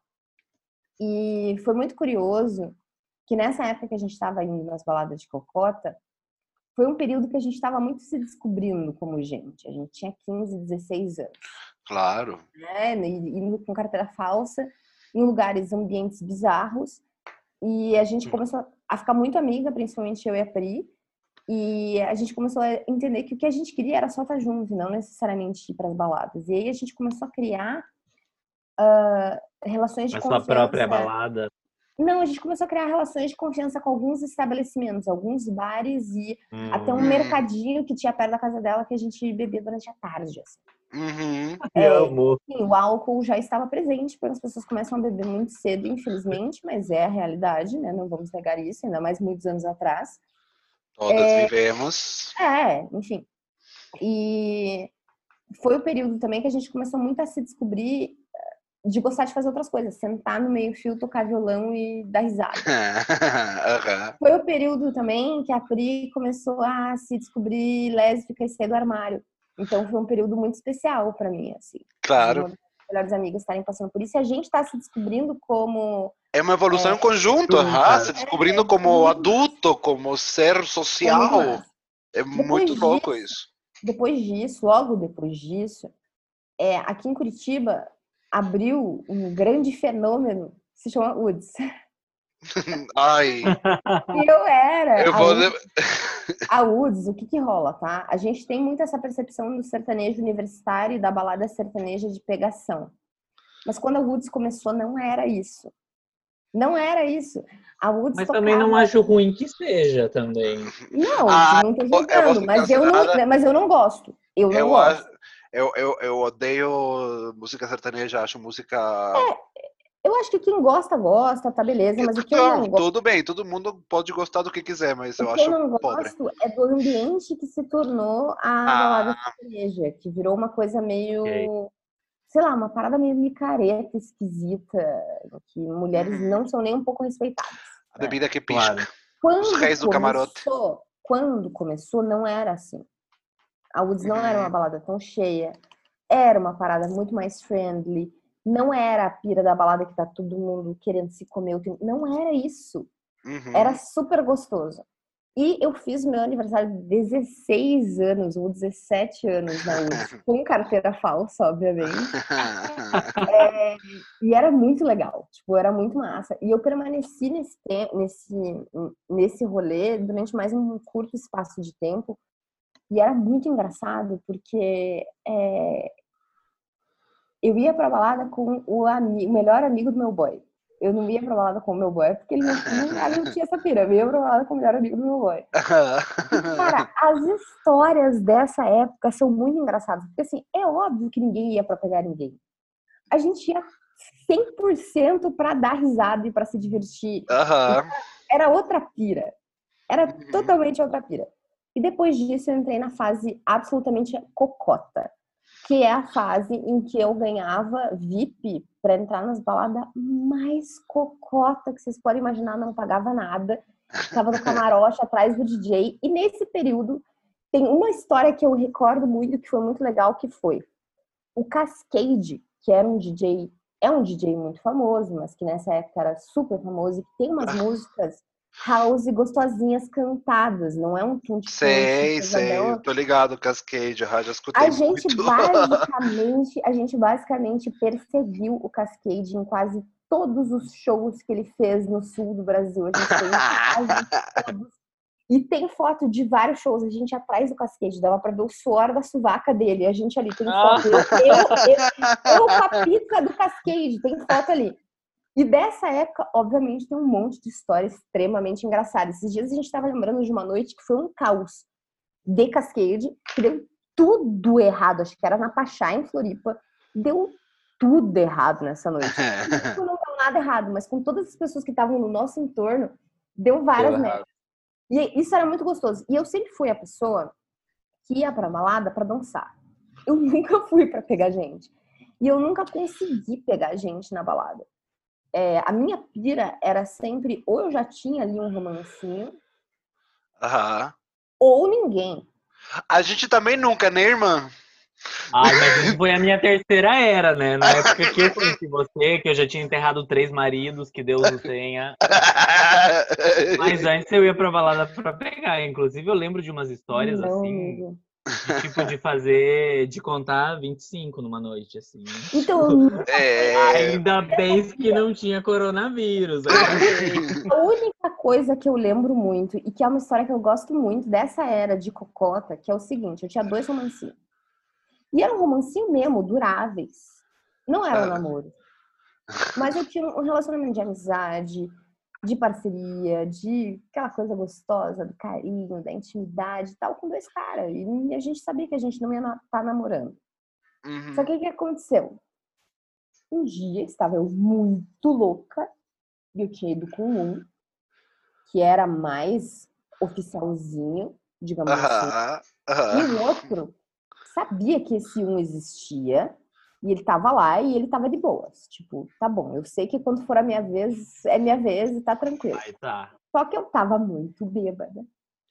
E eis que eu fui pro fumódromo e fiquei muito trocando ideia com ele. A gente tava muito próximo trocando ideia. A gente não tava se pegando, mas a gente tava trocando ideia como quem tá se pegando. Aham. Fatos. Nisso chegou o amigo do outro. Mais do que rapidamente. Não sei como isso aconteceu até hoje. A gente disse que a gente é prima. E até hoje, até Pera, quem? hoje, O amigo ou o peguete? o Peguete. Polêmico, E aí polêmico. toda a galera do Tá vendo Game of Thrones? Aí os roteiristas já estavam olhando pra gente nessa. toda a galera, toda a galera do, do meu boizinho acreditou que era primo e tipo, porra, cara, e aí, beleza, e convidava ele pra rolê. E o primo começou a frequentar o rolê. E a minha irmã, que também frequentava o círculo, começou a chamar ele de primo também, porque se somos irmãs, ele também é primo e tal. Uma ópera. Até hoje tem gente que acha que a gente é primo porque essa história se espalhou.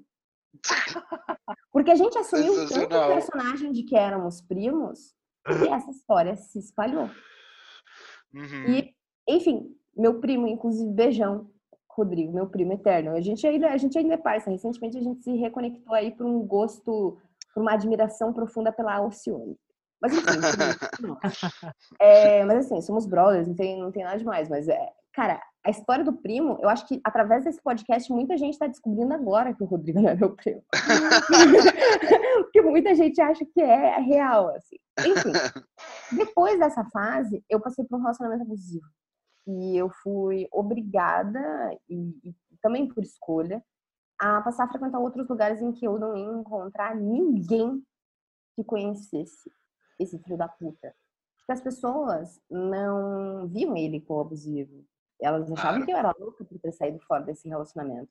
Então elas avisavam ele quando eu tava nos lugares.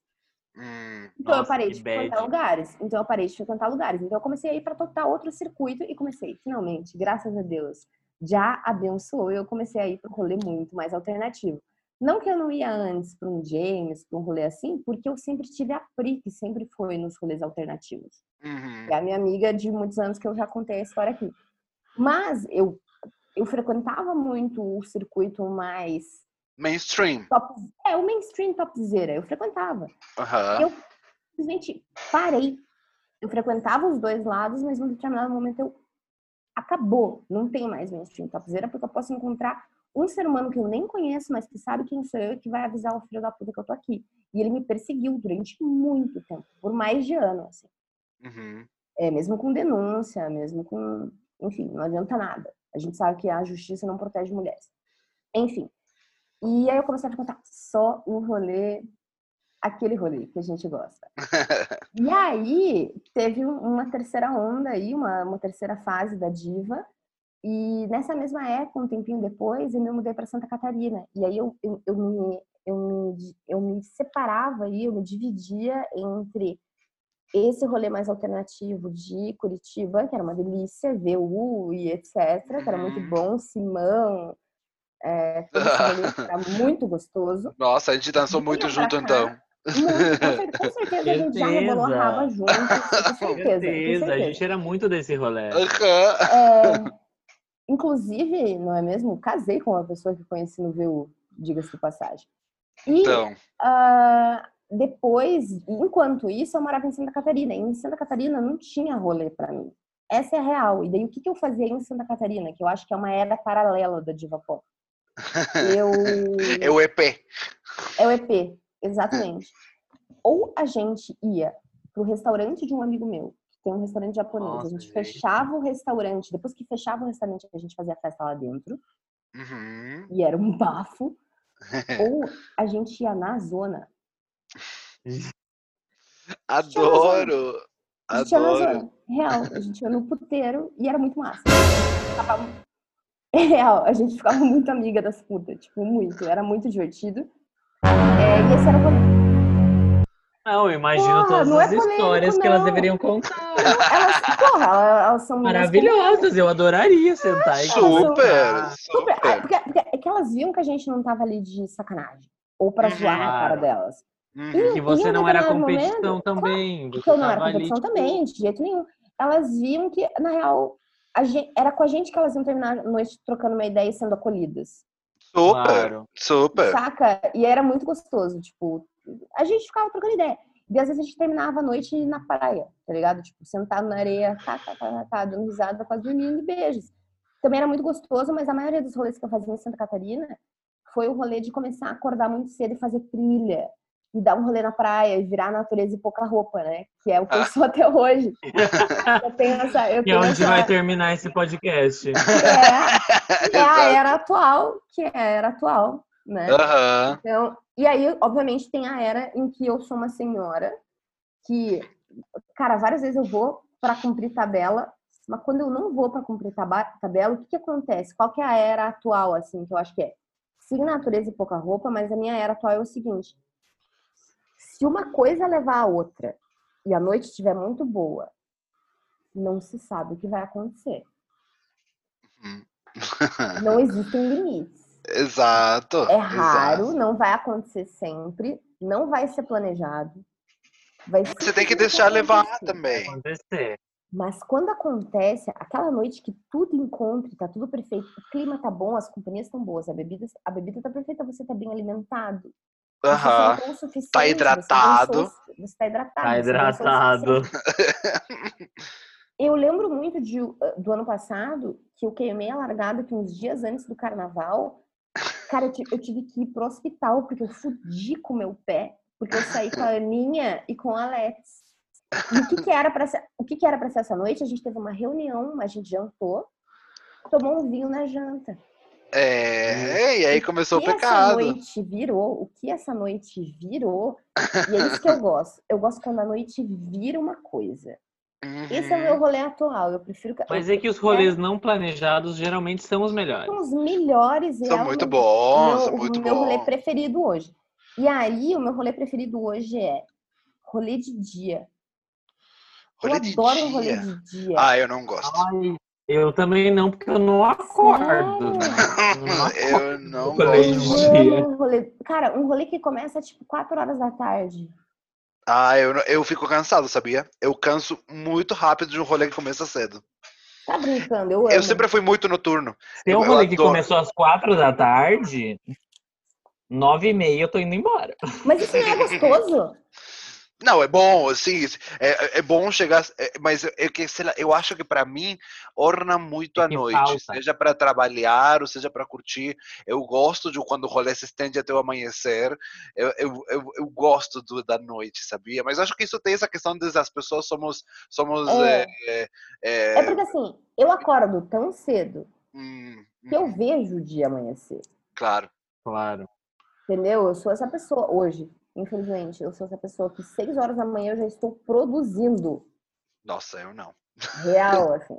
Eu, realmente- Geralmente, Eu geralmente posso estar acordado, mas produzir, vou eu. Eu eu recém-produzir às não, eu 11 já, eu já tô acordada, eu já tô acordada, meditada e cafeinada e produzindo seis horas da manhã. Nossa. Meu sonho. Não é teu sonho, é horrível. Pessoa, Eu não recomendo. Você não- é o quê? E assim, é bizarro, porque às vezes as pessoas acordam, elas começam a estar ativas, eu já fiz coisa pra caralho, eu já tô sem paciência. Uhum. Já tô cansada, as pessoas estão acordando, entendeu? É uma bosta. Então, pra mim, um rolê que é um fim de... Eu amo um fim de tarde. Um rolê de fim de É. tarde.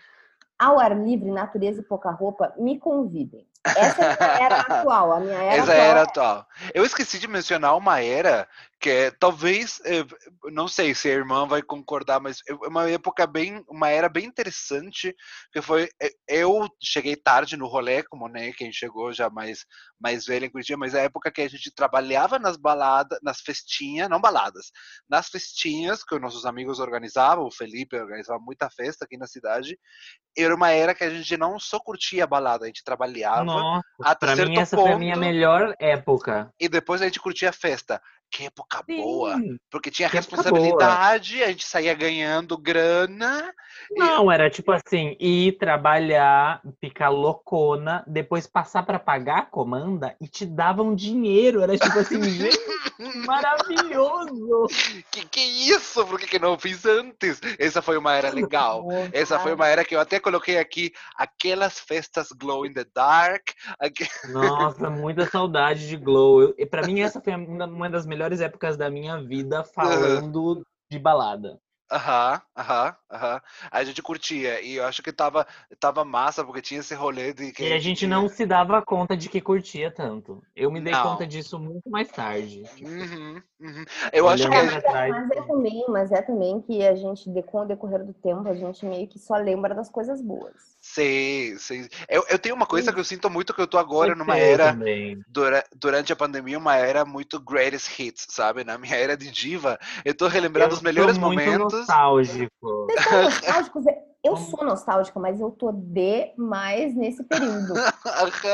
Só demais, que, demais, demais. segura, porque se a gente já tá tendo um greatest hits, é, esse 2021 vai ser uma, a nossa cromática.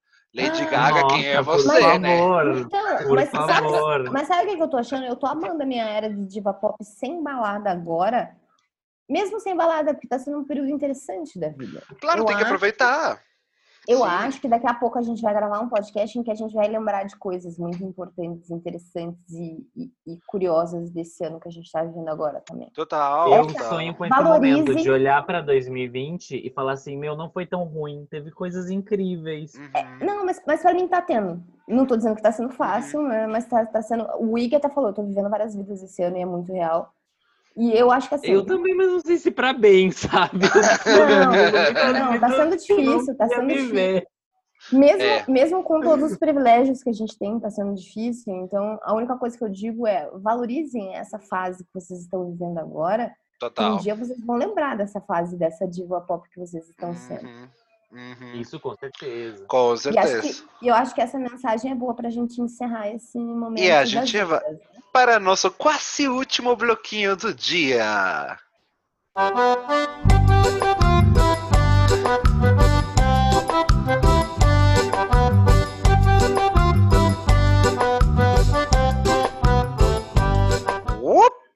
Ao som de Josefina e essa baladinha maravilhosa de um outro estilo, de uma outra era, que a gente entra no nosso momentinho passando vergonha no crédito, no débito, no boleto parcelado ou no cash, como A vocês gente escolherem. só não coloca dinheiro na bunda. O resto tá valendo. Beijão, Na verdade, não senador. colocamos porque não temos também, né? Exato. Não, não, mas exato. a gente não faria isso que esse cara fez. Não faria. Mas nem, nem olha, nem nenhum desses momentos loucas a gente não faria. Por- essa vergonha a gente não passa. Porém, que vergonha Não. você passa, Rafa? Que vergonha Nossa, você eu tava lembrando de uma história que é, não foi só vergonha minha, mas foi. Sabe essa balada louca que você fala assim, vai ser incrível? Sabe aquela ideia que você diz, nossa, vai ser muito legal? Depois, agora, quando você- você olha, você fala assim, meu, que rolê errado. Em que momento a gente pensou que foi, legal? Mas no final deu tudo tão errado que foi legal. Aham, aham, Cara, vira história pra contar. exato. Sim. E eu lembro de uma balada que a gente foi é, com o Felipe Rocha, na época que ele tava começando, e a gente Ai, foi. que Felipe Rocha. Ai, que Felipe Rocha. E a gente, a gente foi pra Balneário Camboriú, porque ele ia tocar lá, mas assim, a gente tipo, não vamos pegar hotel. Total, Balneário Camboriú e a Curitiba é super pertinho. A gente pega o ônibus às seis da tarde, nove da noite a gente tá lá, pega uma baladinha, sete da manhã a gente volta embora, vai ser incrível, a gente vai estar super bem. Ai, que inveja dessa juventude que a gente tinha. Yeah. Era uma festa que a, a, a Raquel, a Bruna Surfistinha, ia tocar na 1007 de Balneário. Aí a gente foi e Mano, o Felipe a era 1007, é, A 1007, quem viveu 1007, olha. E era tipo era uma balada na frente do mar, tipo era muito incrível a de Balneário Camboriú. Então a gente foi pra essa balada e tal, fomos.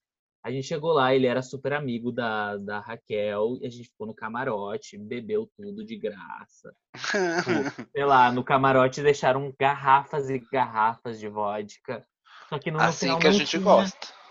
no final não tinha tanto energético pra misturar com a vodka. E a gente, pobríssima, fala assim: não vamos comprar mais energético, tem água. Ai. Começamos a misturar a vodka com água, a vodka com água. No final a balada fechou, tipo, a balada fechou 5 da manhã, o nosso ônibus era às 8. A gente tava louquíssima, louquíssima, louquíssima. A balada na frente do mar. Eu falei assim, gente, eu vou entrar no mar. Eu tô aqui, eu vou entrar no mar. Claro. Eu saí da balada, eu, Felipe e a nossa irmã mais velha, Juan, Aham. que fomos excomungadas da família. Afinal, aliás, beijo pra ela, William. Te mando um beijo. A gente sentou na frente da balada. Bom, eles sentaram na frente da balada que tinha um carrinho de cachorro quente, compraram um cachorro quente. Eu entrei no mar, eu entrei no mar, fiquei emocionada, comecei a chorar. chorar. Cara, Eles foram me. amo o momento que você tá bêbada e emocionada. Eu adoro ficar bêbada emocionada. Eu comecei a cantar RBD na frente do mar. Eu cantava No Pares. No. Vergonha, vergonha, vergonha. Inclusive, tem fotos desse momento. Mas nisso tudo, que eu entrei no mar, ficou o William e o Felipe sentado na, na calçada, assim, com o cachorro quente. E o William ficou amigo do cachorro de rua que passou ali. E nisso o Felipe foi me tirar do mar, porque eu já tava louca de roupa e eu tinha que pegar um ônibus, eu não tinha outra roupa molhada. E o William ficou amigo do cachorrinho, não sei o que, passava a mão, passava a mão, ele resolveu compartilhar o cachorro quente dele com o cachorro. Mas antes disso tudo, quando a gente saiu da balada, eu que ainda estava num assim, tipo, não, eu estou bem, aqui não está acontecendo nada.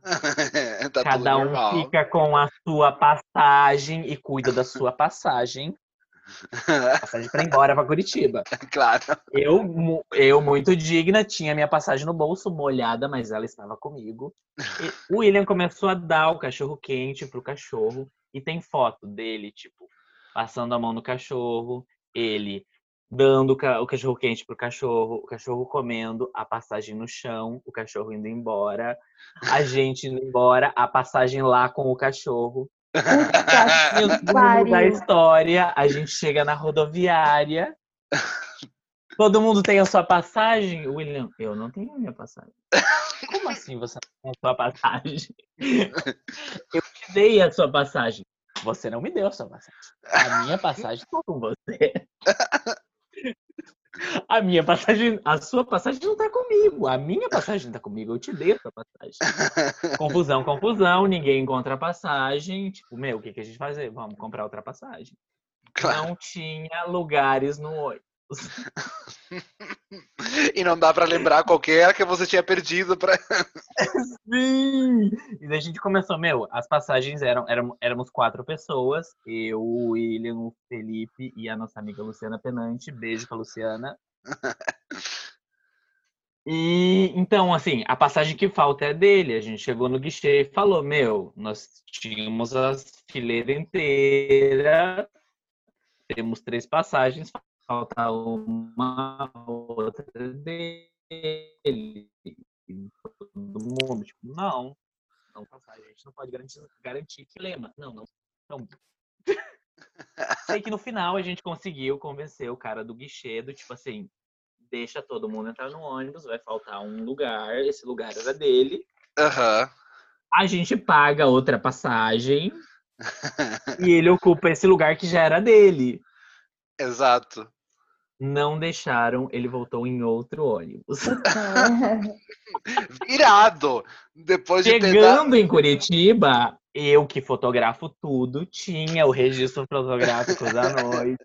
Descobri. Comecei a buscar e aí descobrimos essas fotos dele com o cachorro, dele com a passagem, a passagem no chão.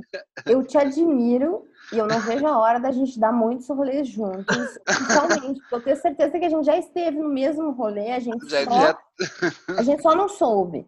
Mas eu só quero um rolê nosso em que eu valorizo demais a pessoa que registra o rolê. Porque, por exemplo, você sabe que a passagem ficou com o cachorro.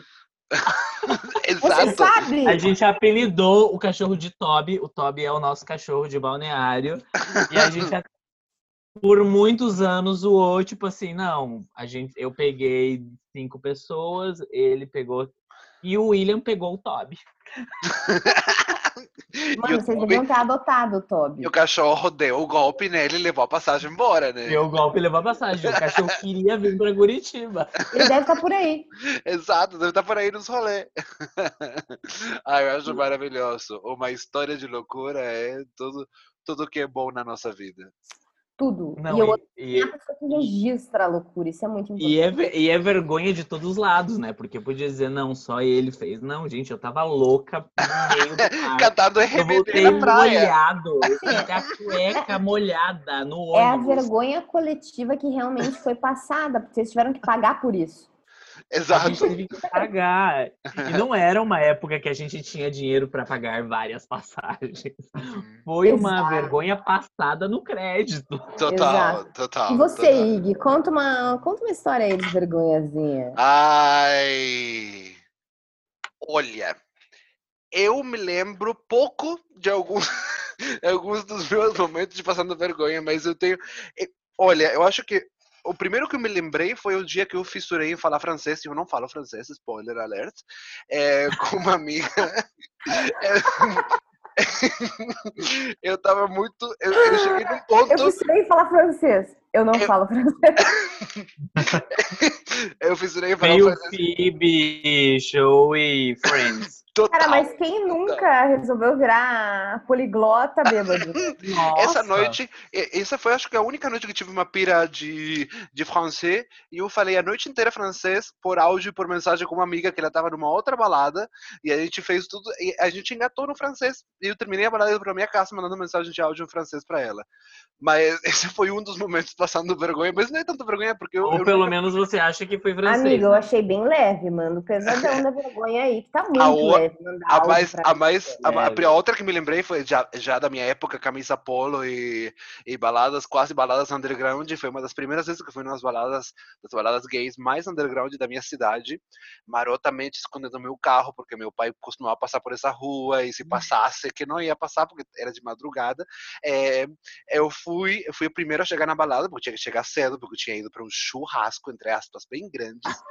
É, eu acho que eu já contei esse- essa história aqui no pod, não sei. Eu fui o primeiro a chegar na balada e com a entrada me deram um número para um sorteio, que era o 00 ou 01, agora não lembro. Questão que fez, rolou um sorteio no meio da balada. é, a Susana Del Moro, maravilhosa, travestidona do boteco todo, sorteou uma TV. E quem ganhou a TV? Você o ganhou a 00. Eu ganhei uma Porra. TV gigantesca. Inácio, cheguei- Eu vou te bater. No Eu churrasco. Não, é isso que você tem pra contar na história da vergonha, Inácio? Não, mas eu cheguei porque a Eu ganhei minha- uma TV, mas que a eu minha. mandei ah, não. um áudio pra uma Não, não, mas- amiga. A- a- Ai, agora, agora é, é- que foi realmente muito traumático, muito. Não foi, foi mais traumático que vergonha, na verdade, eu acho, porque eu cheguei na Tá. minha casa Não tem um ponto, beleza. e eu contei Começa tudo pra minha mãe, onde que eu tava, o que, o, onde que eu tinha ido de rolê, que pra minha mãe na época eu tava no buraco da perdição, né? E eu trouxe uma TV pra casa. Então eu Você tive que tinha que ir pra igreja pra se tratar. A noite Se terminou. fosse na rifa da igreja ganhar a televisão, tava tranquilo. Não, a, a, a, noite terminou com eu falando pra minha mãe: Eu não dei o cu pra ganhar essa TV, eu fui somente o primeiro a chegar na balada. A questão. Ai, eu tava subestimando a história. A TV ficou um ano guardada até que deu a copa do ano que foi, sei lá qual foi. A minha mãe falou: Oh, será que a gente não abre aquela TV? Falei: Ah, agora tirou o preconceito, né? Da TV pela qual eu não dei o cu. Cadê essa TV? A gente tem que usar essa TV e fazer uma obra de arte. Tirou a com TV do cu, né? E eu realmente não tinha do dado cu, não que tivesse, não que tivesse vergonha de ter dado, mas eu não dei por essa. E, enfim, essa é a minha história. Inclusive queria, mas não, Não, teve inclusive- oportunidade. Eu fico imaginando o quanto evoluiu essa discussão para chegar no ponto de você falar, eu não dei o cu por essa televisão. É, Puxado. sim, começou Ó, com. É, Isso aí tem, tem uma mensagem poderosa aí, né? Com a galera que tá saindo do armário e que tá tentando quebrar preconceitos dentro da família. Cuidado. Muito cuidado. Cuidado com as TVs.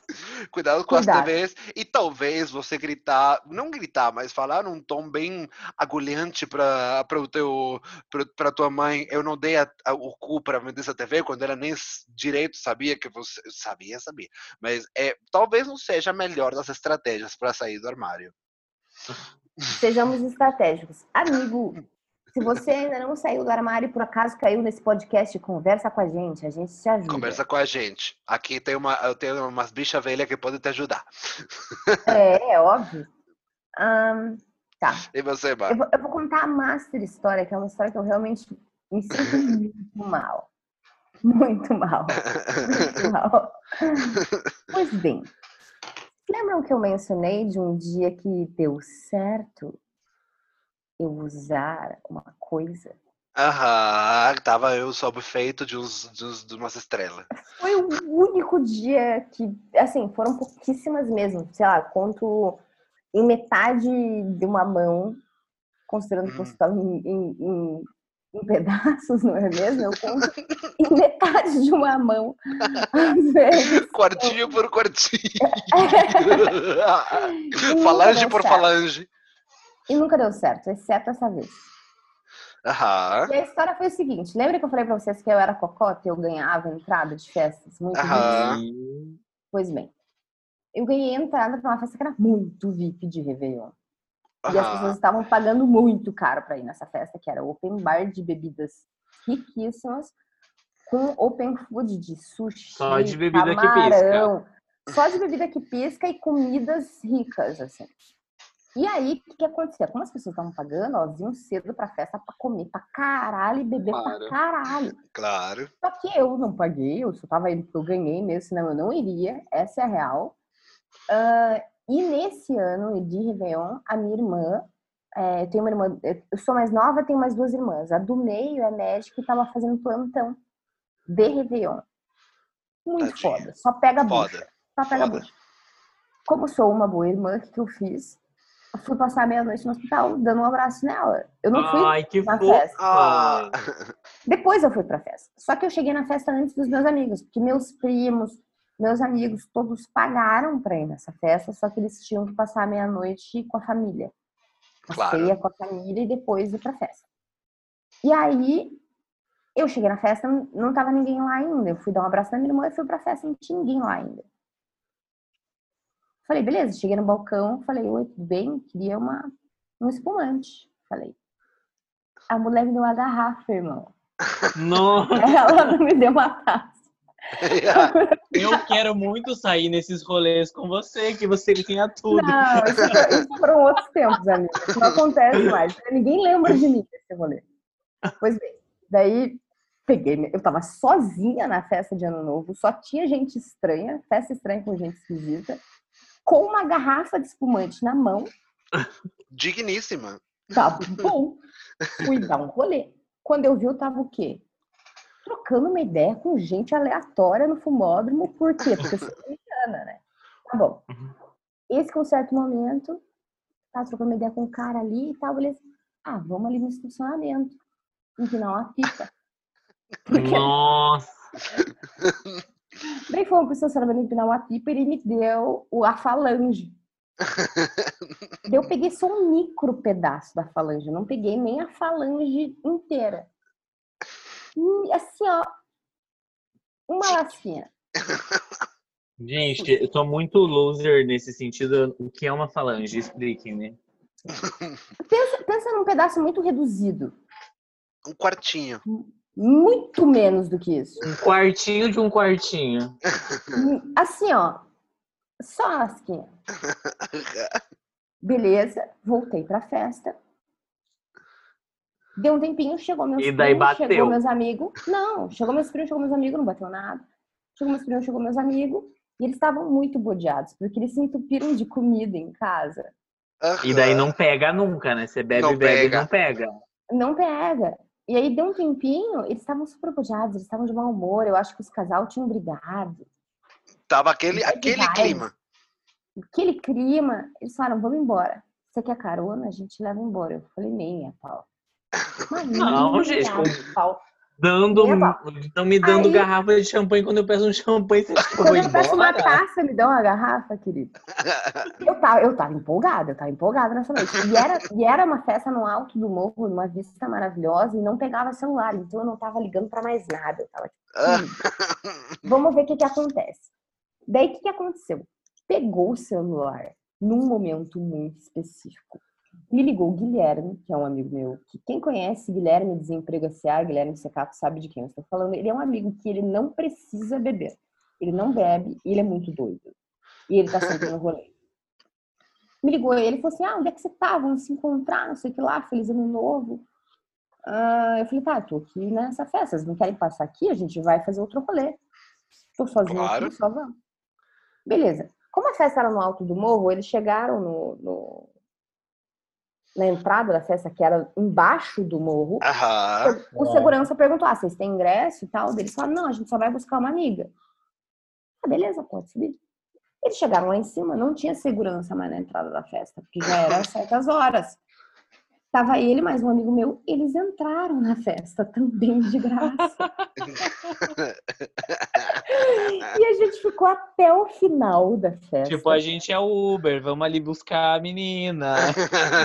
A gente ficou até o final da festa. Ou seja, os três que não pagaram ficaram até o final da festa. Expulsaram a gente de dentro da festa. E daí deu o quê? Sete horas da manhã, minha irmã tava saindo do plantão. Vamos buscar a Vanessa no hospital? Vamos. Meu Deus! E aí a gente chegou, encostou, a Vanessa tava terminando de se organizar ali pra sair do plantão, minha irmã tava terminando, e a gente tava no estacionamento do hospital. Sete horas da manhã, primeiro de janeiro. Eu sei que eu tive um ataque de riso. Que eu caí no chão de tanto rir. Existem fotos E a minhas tua deitada irmã no chão. sóbria. Minha irmã saindo do trampo, trabalhou Sóbria, 12 cansada, horas. tipo, O que que tá acontecendo com essas pessoas? Ela, traba- ela trabalhou 12 horas num plantão de Réveillon que é só bucha, é só merda que acontece. Sim. Ela saindo, me encontrou deitada no chão, achou que tinha acontecido alguma merda e eu tava tendo um ataque de riso. Nisso passou o chefe dela. Nossa.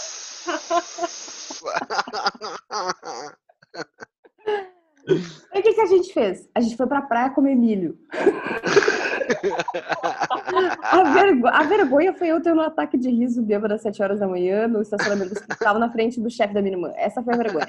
Mas só pra terminar a história, daí a gente foi pra praia comer milho. Daí a gente foi pra casa. Minha irmã foi dormir, pois podre de cansada, trabalhou a noite inteira. E eu, por algum motivo, achei que deveria deitar na cama dela. E fui dormir com ela. Só que eu não conseguia dormir porque eu não conseguia parar de rir. Aí eu vi que eu não conseguia parar de rir, o que, que eu fiz? Botei um biquíni, liguei pra Fernanda, uma amiga minha, e falei assim, bora pra pra praia. praia. Sinceramente, eu fui pra praia tomar cerveja até, sei lá, 4 horas da tarde. Eu não sei porquê, mas eu imaginei você durante toda a história segurando a garrafa de champanhe na mão. e poderia ter. mas sempre que a gente ganha uma garrafa de champanhe. Ó, eu vou mandar foto pra vocês desse, desse momento em que eu tava deitada no estacionamento. comercial. E eu Adoro. fiquei muito mal, porque eu tava na frente do chefe da minha irmã. Eu tô rindo, mas é de nervoso, cara. Eu vou mandar as fotos pra vocês, porque eu tenho as fotos aqui, ó, A- na mão. a- Anos depois, é, tá tudo certo com a tua irmã. Fazendo Não, tá tranquila. recap. Ela não perdeu, ela não perdeu o emprego. Ela não perdeu o emprego, isso é mais importante. E curiosamente, anos depois eu tive uma reunião com, com o ex-chefe dela por causa de outro negócio e tá tra- tranquilo. Tá Respeito. Histórias, histórias, coisas que acontecem na vida. Não, e- e- e- Cara, esse cara eu acho que eu vou ter que contar num outro podcast, porque ele já apareceu no programa da Luciana Gimenez contando histórias. Gente, Esse cara, esse cara também, esse cara também não é muito acertado. Enfim, só para deixar claro para as pessoas que conhecem meu trabalho e estão ouvindo esse podcast, eu sou uma pessoa muito acertada. Essa foi uma noite muito específica e A gente já foi jovem demais e Ah, fez pelo amor cagada de também. pelo amor temos de um histórico, exato. Poxa, se a gente não tivesse se divertido, a gente não seria as coisas que a gente é hoje, né? Inácio, Inácio, Diga. dá uma olhada aí. Eu te, acabei de te mandar no WhatsApp imagens. Não. Manda pro ai, caminha. I can't. I- Isso, isso é o Inácio reagindo da minha É o momento- vergonha. É o momento Ó, super podcast ó. pra você. Vamos botar, vamos botar uma meta, tá? Se a gente atingir um número aí de ouvir, de se a gente atingir um número de likes no nosso Instagram ou de compartilhamento, sei lá, alguma coisa, a gente vai publicar uma dessas fotos no Exato. Instagram do podcast. Se você ouviu, compartilha e pede por essas fotos porque vocês merecem. Pede por essas fotos. Acho que enquanto eu repasso essas fotos pro Rafa, a gente vai ter a reação daqui a pouco.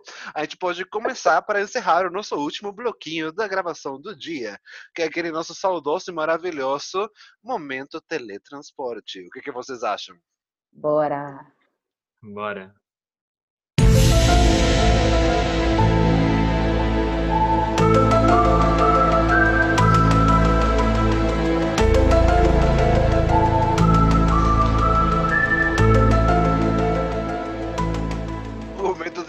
14, eu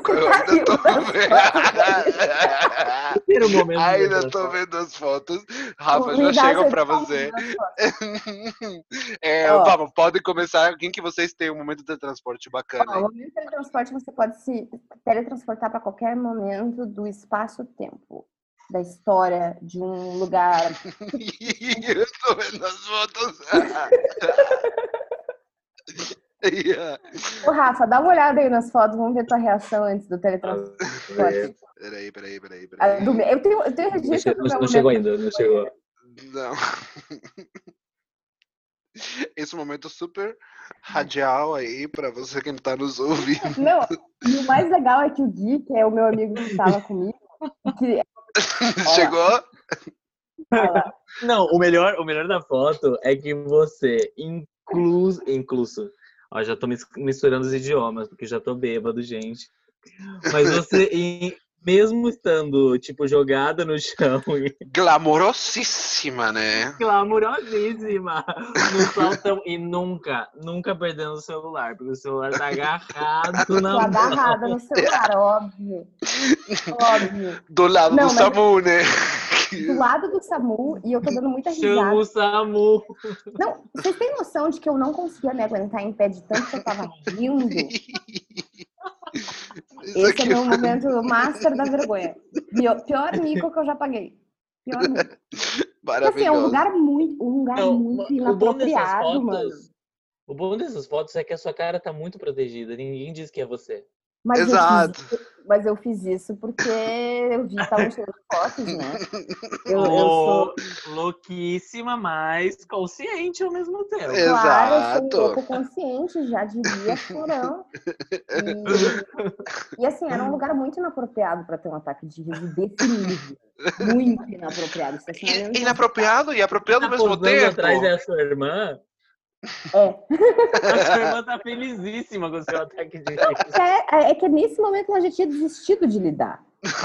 Então ela foi participar da foto, entendeu? Enfim, gente, se vocês quiserem Vamos- ter é. acesso a essa foto, a gente quer audiência. Vamos Exato. criar A gente quer- engajamento, a gente engajamento. quer like, a gente quer engajamento. Não, a Pois gente tem que chegar a mil e mil e mil e views. Vocês, eh, compartilha com a galera aí que é teletransporte. isso. Eu vou Vamos. ser bem objetiva, vou ser bem objetiva. Eu acho que eu voltaria pra esse dia aí. Eu consigo entender o porquê e eu apoio a moção. É isso, é isso. Foi um bom dia, foi um bom dia de nightlife. É, life, porque nunca acabou essa festa. É, e você, Rafa, você tem algum momento de teletransporte? Ah, e o meu momento de teletransporte seguindo a. Como se diz? A, a tradição já do momento de teletransporte. Olha. Eu queria estar numa festa, e até podia ser um after party. Mas eu queria estar bêbada, louca, numa festa bem aglomerada, tudo isso que a gente não pode fazer na pandemia. E pelada. Pelada, Natureza, louca na roupa. praia, rolando na areia, fazendo assim esse bife à milanesa delicioso. Eu adoro. Natureza e pouca roupa, a milanesa. Adoro rolar na areia e ficar milanesa pelado. Adoro. Pra mim, as- Ô, todas deixa- as praias um deveriam ser pra nudistas pra gente estar pelado e a milanesa. Por favor, por favor. Deixa eu falar um negócio pra vocês. Eu, eu quero muito ir pro teu momento de teletransporte, me convida. E segundo coisa que eu queria falar pra vocês é que agora o meu nome no celular do Ig, Inácio, como que tá meu nome aí no teu celular? Natureza e pouca E roupa. pouca roupa. É, o- é o nome, é o nome italiano drag que eu dei.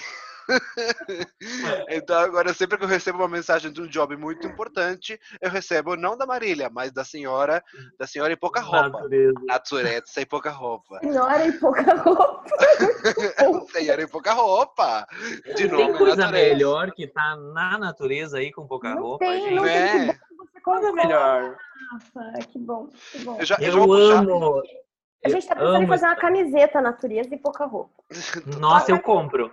Eu compro, eu compro e ajudo a vender. Eu compartilho Acho tudo. maravilhoso. Tá aí a ideia. Primeiro produto não é isso. A você, Meu podia ser silhuetas. Silhuetas, natureza e pouca roupa. Exato. Bora. Nossas Bora. silhuetas, inclusive. Fechou. É, o meu momento, olha só, ele não tem natureza, mas ele tem pouca roupa. Mas Mas, também tem pouca roupa. Ele tem pouca bola. roupa. Porque eu quero voltar para uma noite que foi muito maravilhosa, numa balada, que eu não vou falar o nome porque não estão nos patrocinando, né? Balada aqui de Curitiba, que ela é muito perto aqui da minha casa, inclusive, é, na qual eu fui muito feliz, porque tudo deu certo, sabe? Rolê, pessoas. É, é uma noite muito maravilhosa que eu vi um amigo meu tocar, o Henrique, maravilhoso, e ele estava tão empolgado, tão feliz tocando, que foi uma coisa, sabe? Uma, uma sinergia disso, quando você fala que rolê bom, tudo tá bem, tudo tá maravilhoso. E eu fechei a noite com chave de ouro, indo para casa com dois um casal maravilhoso. Então a noite começou com pouca natureza e terminou com muita pouca roupa. Então, para essa noite de balada maravilhosa e uma das coisas que mais temos saudade nessa pandemia, que é o sexo, porque a gente Tô, tá inclusive, com um pouquinho de inveja, na verdade. eu queria voltar para essa noite que nunca se, nunca se repetiu, mas quem Eu sabe. queria, depois- uma, eu queria uma mistura, na verdade. Eu Vamos misturar essa tudo. noite na praia, com pouca roupa, a milanesa. rindo do lado do Samu. Indo do lado do Samu. Esse, esse é o momento do teletransporte perfeito. Exato. A gente está chegando a delimitar um, um, um arquétipo de momento de teletransporte que eu acho que os nossos nowacers devem se identificar. Olha, olha, vacina sai logo e libera para nós o rolê, que é o momento de transporte, a gente se teletransporta mesmo quando pra É, Lembrando que assim, estamos velha, mas não estamos morta. A gente, Não, faria, a gente faria esse tipo de coisa? Não. Mas Não. sim, Mas sim, Ai, eu acho que eu faria. Eu faria porque dava pra ficar sentado na praia milanesa. Pra... Se dá pra ficar sentado, eu faria. então Não vamos. disse aonde. Então fechou. Então assim que for possível, a gente tem esse planejamento e esse teletransporte vai estar acontecendo. Eu acho agora Não já. é isso. Não é isso. Quem quiser participar, engaja e compra a nossa camiseta. Exato, Senão não pode. exato. É, a- gente, eu Compra agora. camiseta que a gente vai tirar na praia. Exato, exato. É para chegar na praia. É para o ônibus a camiseta. É para pegar, pagar o pedágio. É, gente, agora que terminou o nosso transporte, a gente chegou no final. Olha, se tem Puta duas merda. pessoas que eu Acabou, consigo- gente, não acredito. Que eu consigo, duas pessoas que a gente esse pod poderia durar horas e horas e horas são vocês dois. Então só tenho Eu quero muito uma parte 2, porque eu tenho Né? muito mais histórias loucas pra contar ter. de balada. A gente tem que ter, porque a gente não chegou nem a falar de muita coisa que tem a ver com diferenças da nightlife em Buenos Aires. Um brasileiro curtindo a noite em Buenos Aires, é, argentinos curtindo a Um noite no Brasil. É, então sugiro acho o próximo episódio tem o seguinte título: Troca-troca. O argentino veio para o Brasil, o brasileiro foi para a Argentina. Acho Troca-troca. justíssimo. é o Pra mim, fechou. Pra mim, mim, fechou. Então, assim, eu super quero agradecer você, irmã, o Rafa, conhecido, o Brian Angel, por alguns outros, por ter participado do pod. Foi fantástica essa gravação. Não, gente. Cara, eu, eu não sei se as pessoas vão gostar, mas eu amei. Obrigada. A gente tava esperando muito por esse momento, Rafa. Tô muito feliz que rolou. Muito eu espero muito- não ter interrompido tanto, porque eu já tô tão argentino que é quase um esporte nacional interromper as pessoas, né? Então, não, estive todo o tempo me segurando pra não falar em cima das pessoas e eu tenho certeza que eu falei. Não falou nada, foi perfeito, gente. Cara, muito obrigado. Tem uma coisa que acontece nesse podcast, é a gente falando em cima do outro. Ah, a gente isso é- agora, né? É, a gente. Mas com é, o delay, né, das videochamadas. com toda a tecnologia que tem de por meio. Gente, acho que desse, desse jeito, só love, só amor, que não é melhor do que concluir o nosso episódio do dia. Muito obrigado a todo mundo que está envolvido nisso aqui. Já ficam ligados, se vocês quiserem ver aquelas fotos que vão ser postadas só se tiver muito compartilhamento. As, as, as camisetas natureza e pouca roupa, queremos todo mundo vestindo. Dizer o seguinte, muito obrigada a todos os envolvidos. É, sem isso, esse evento não teria sido o sucesso que foi. Eu sugiro que a gente termine com uma musiquinha daquele jeito, entendeu? De todas essas histórias que a gente teve, para que Uhum. todo mundo se sinta vivendo essas nossas vergonhas, essas nossas bobagens, e para que a gente possa fazer novas bobagens daqui para frente, porém com consciência, porque somos senhoras. Obrigada, Rafa, foi incrível. Ai, E- vocês. Eu tava bem, bem nervoso. E sempre hidratados. sempre Hidratados. hidratados. E uma coisa que é Tomem muito água. importante. Qualquer coisa que não seja extremamente divertida e que você esteja não esteja se sentindo super bem à vontade, a ponto de virar a milanesa ou de dar um grito de eu não dei o cu por essa televisão, ou de cair no chão agitando da risada, é, qualquer situação que você não esteja à vontade nesse ponto é porque não é isso. Não é isso.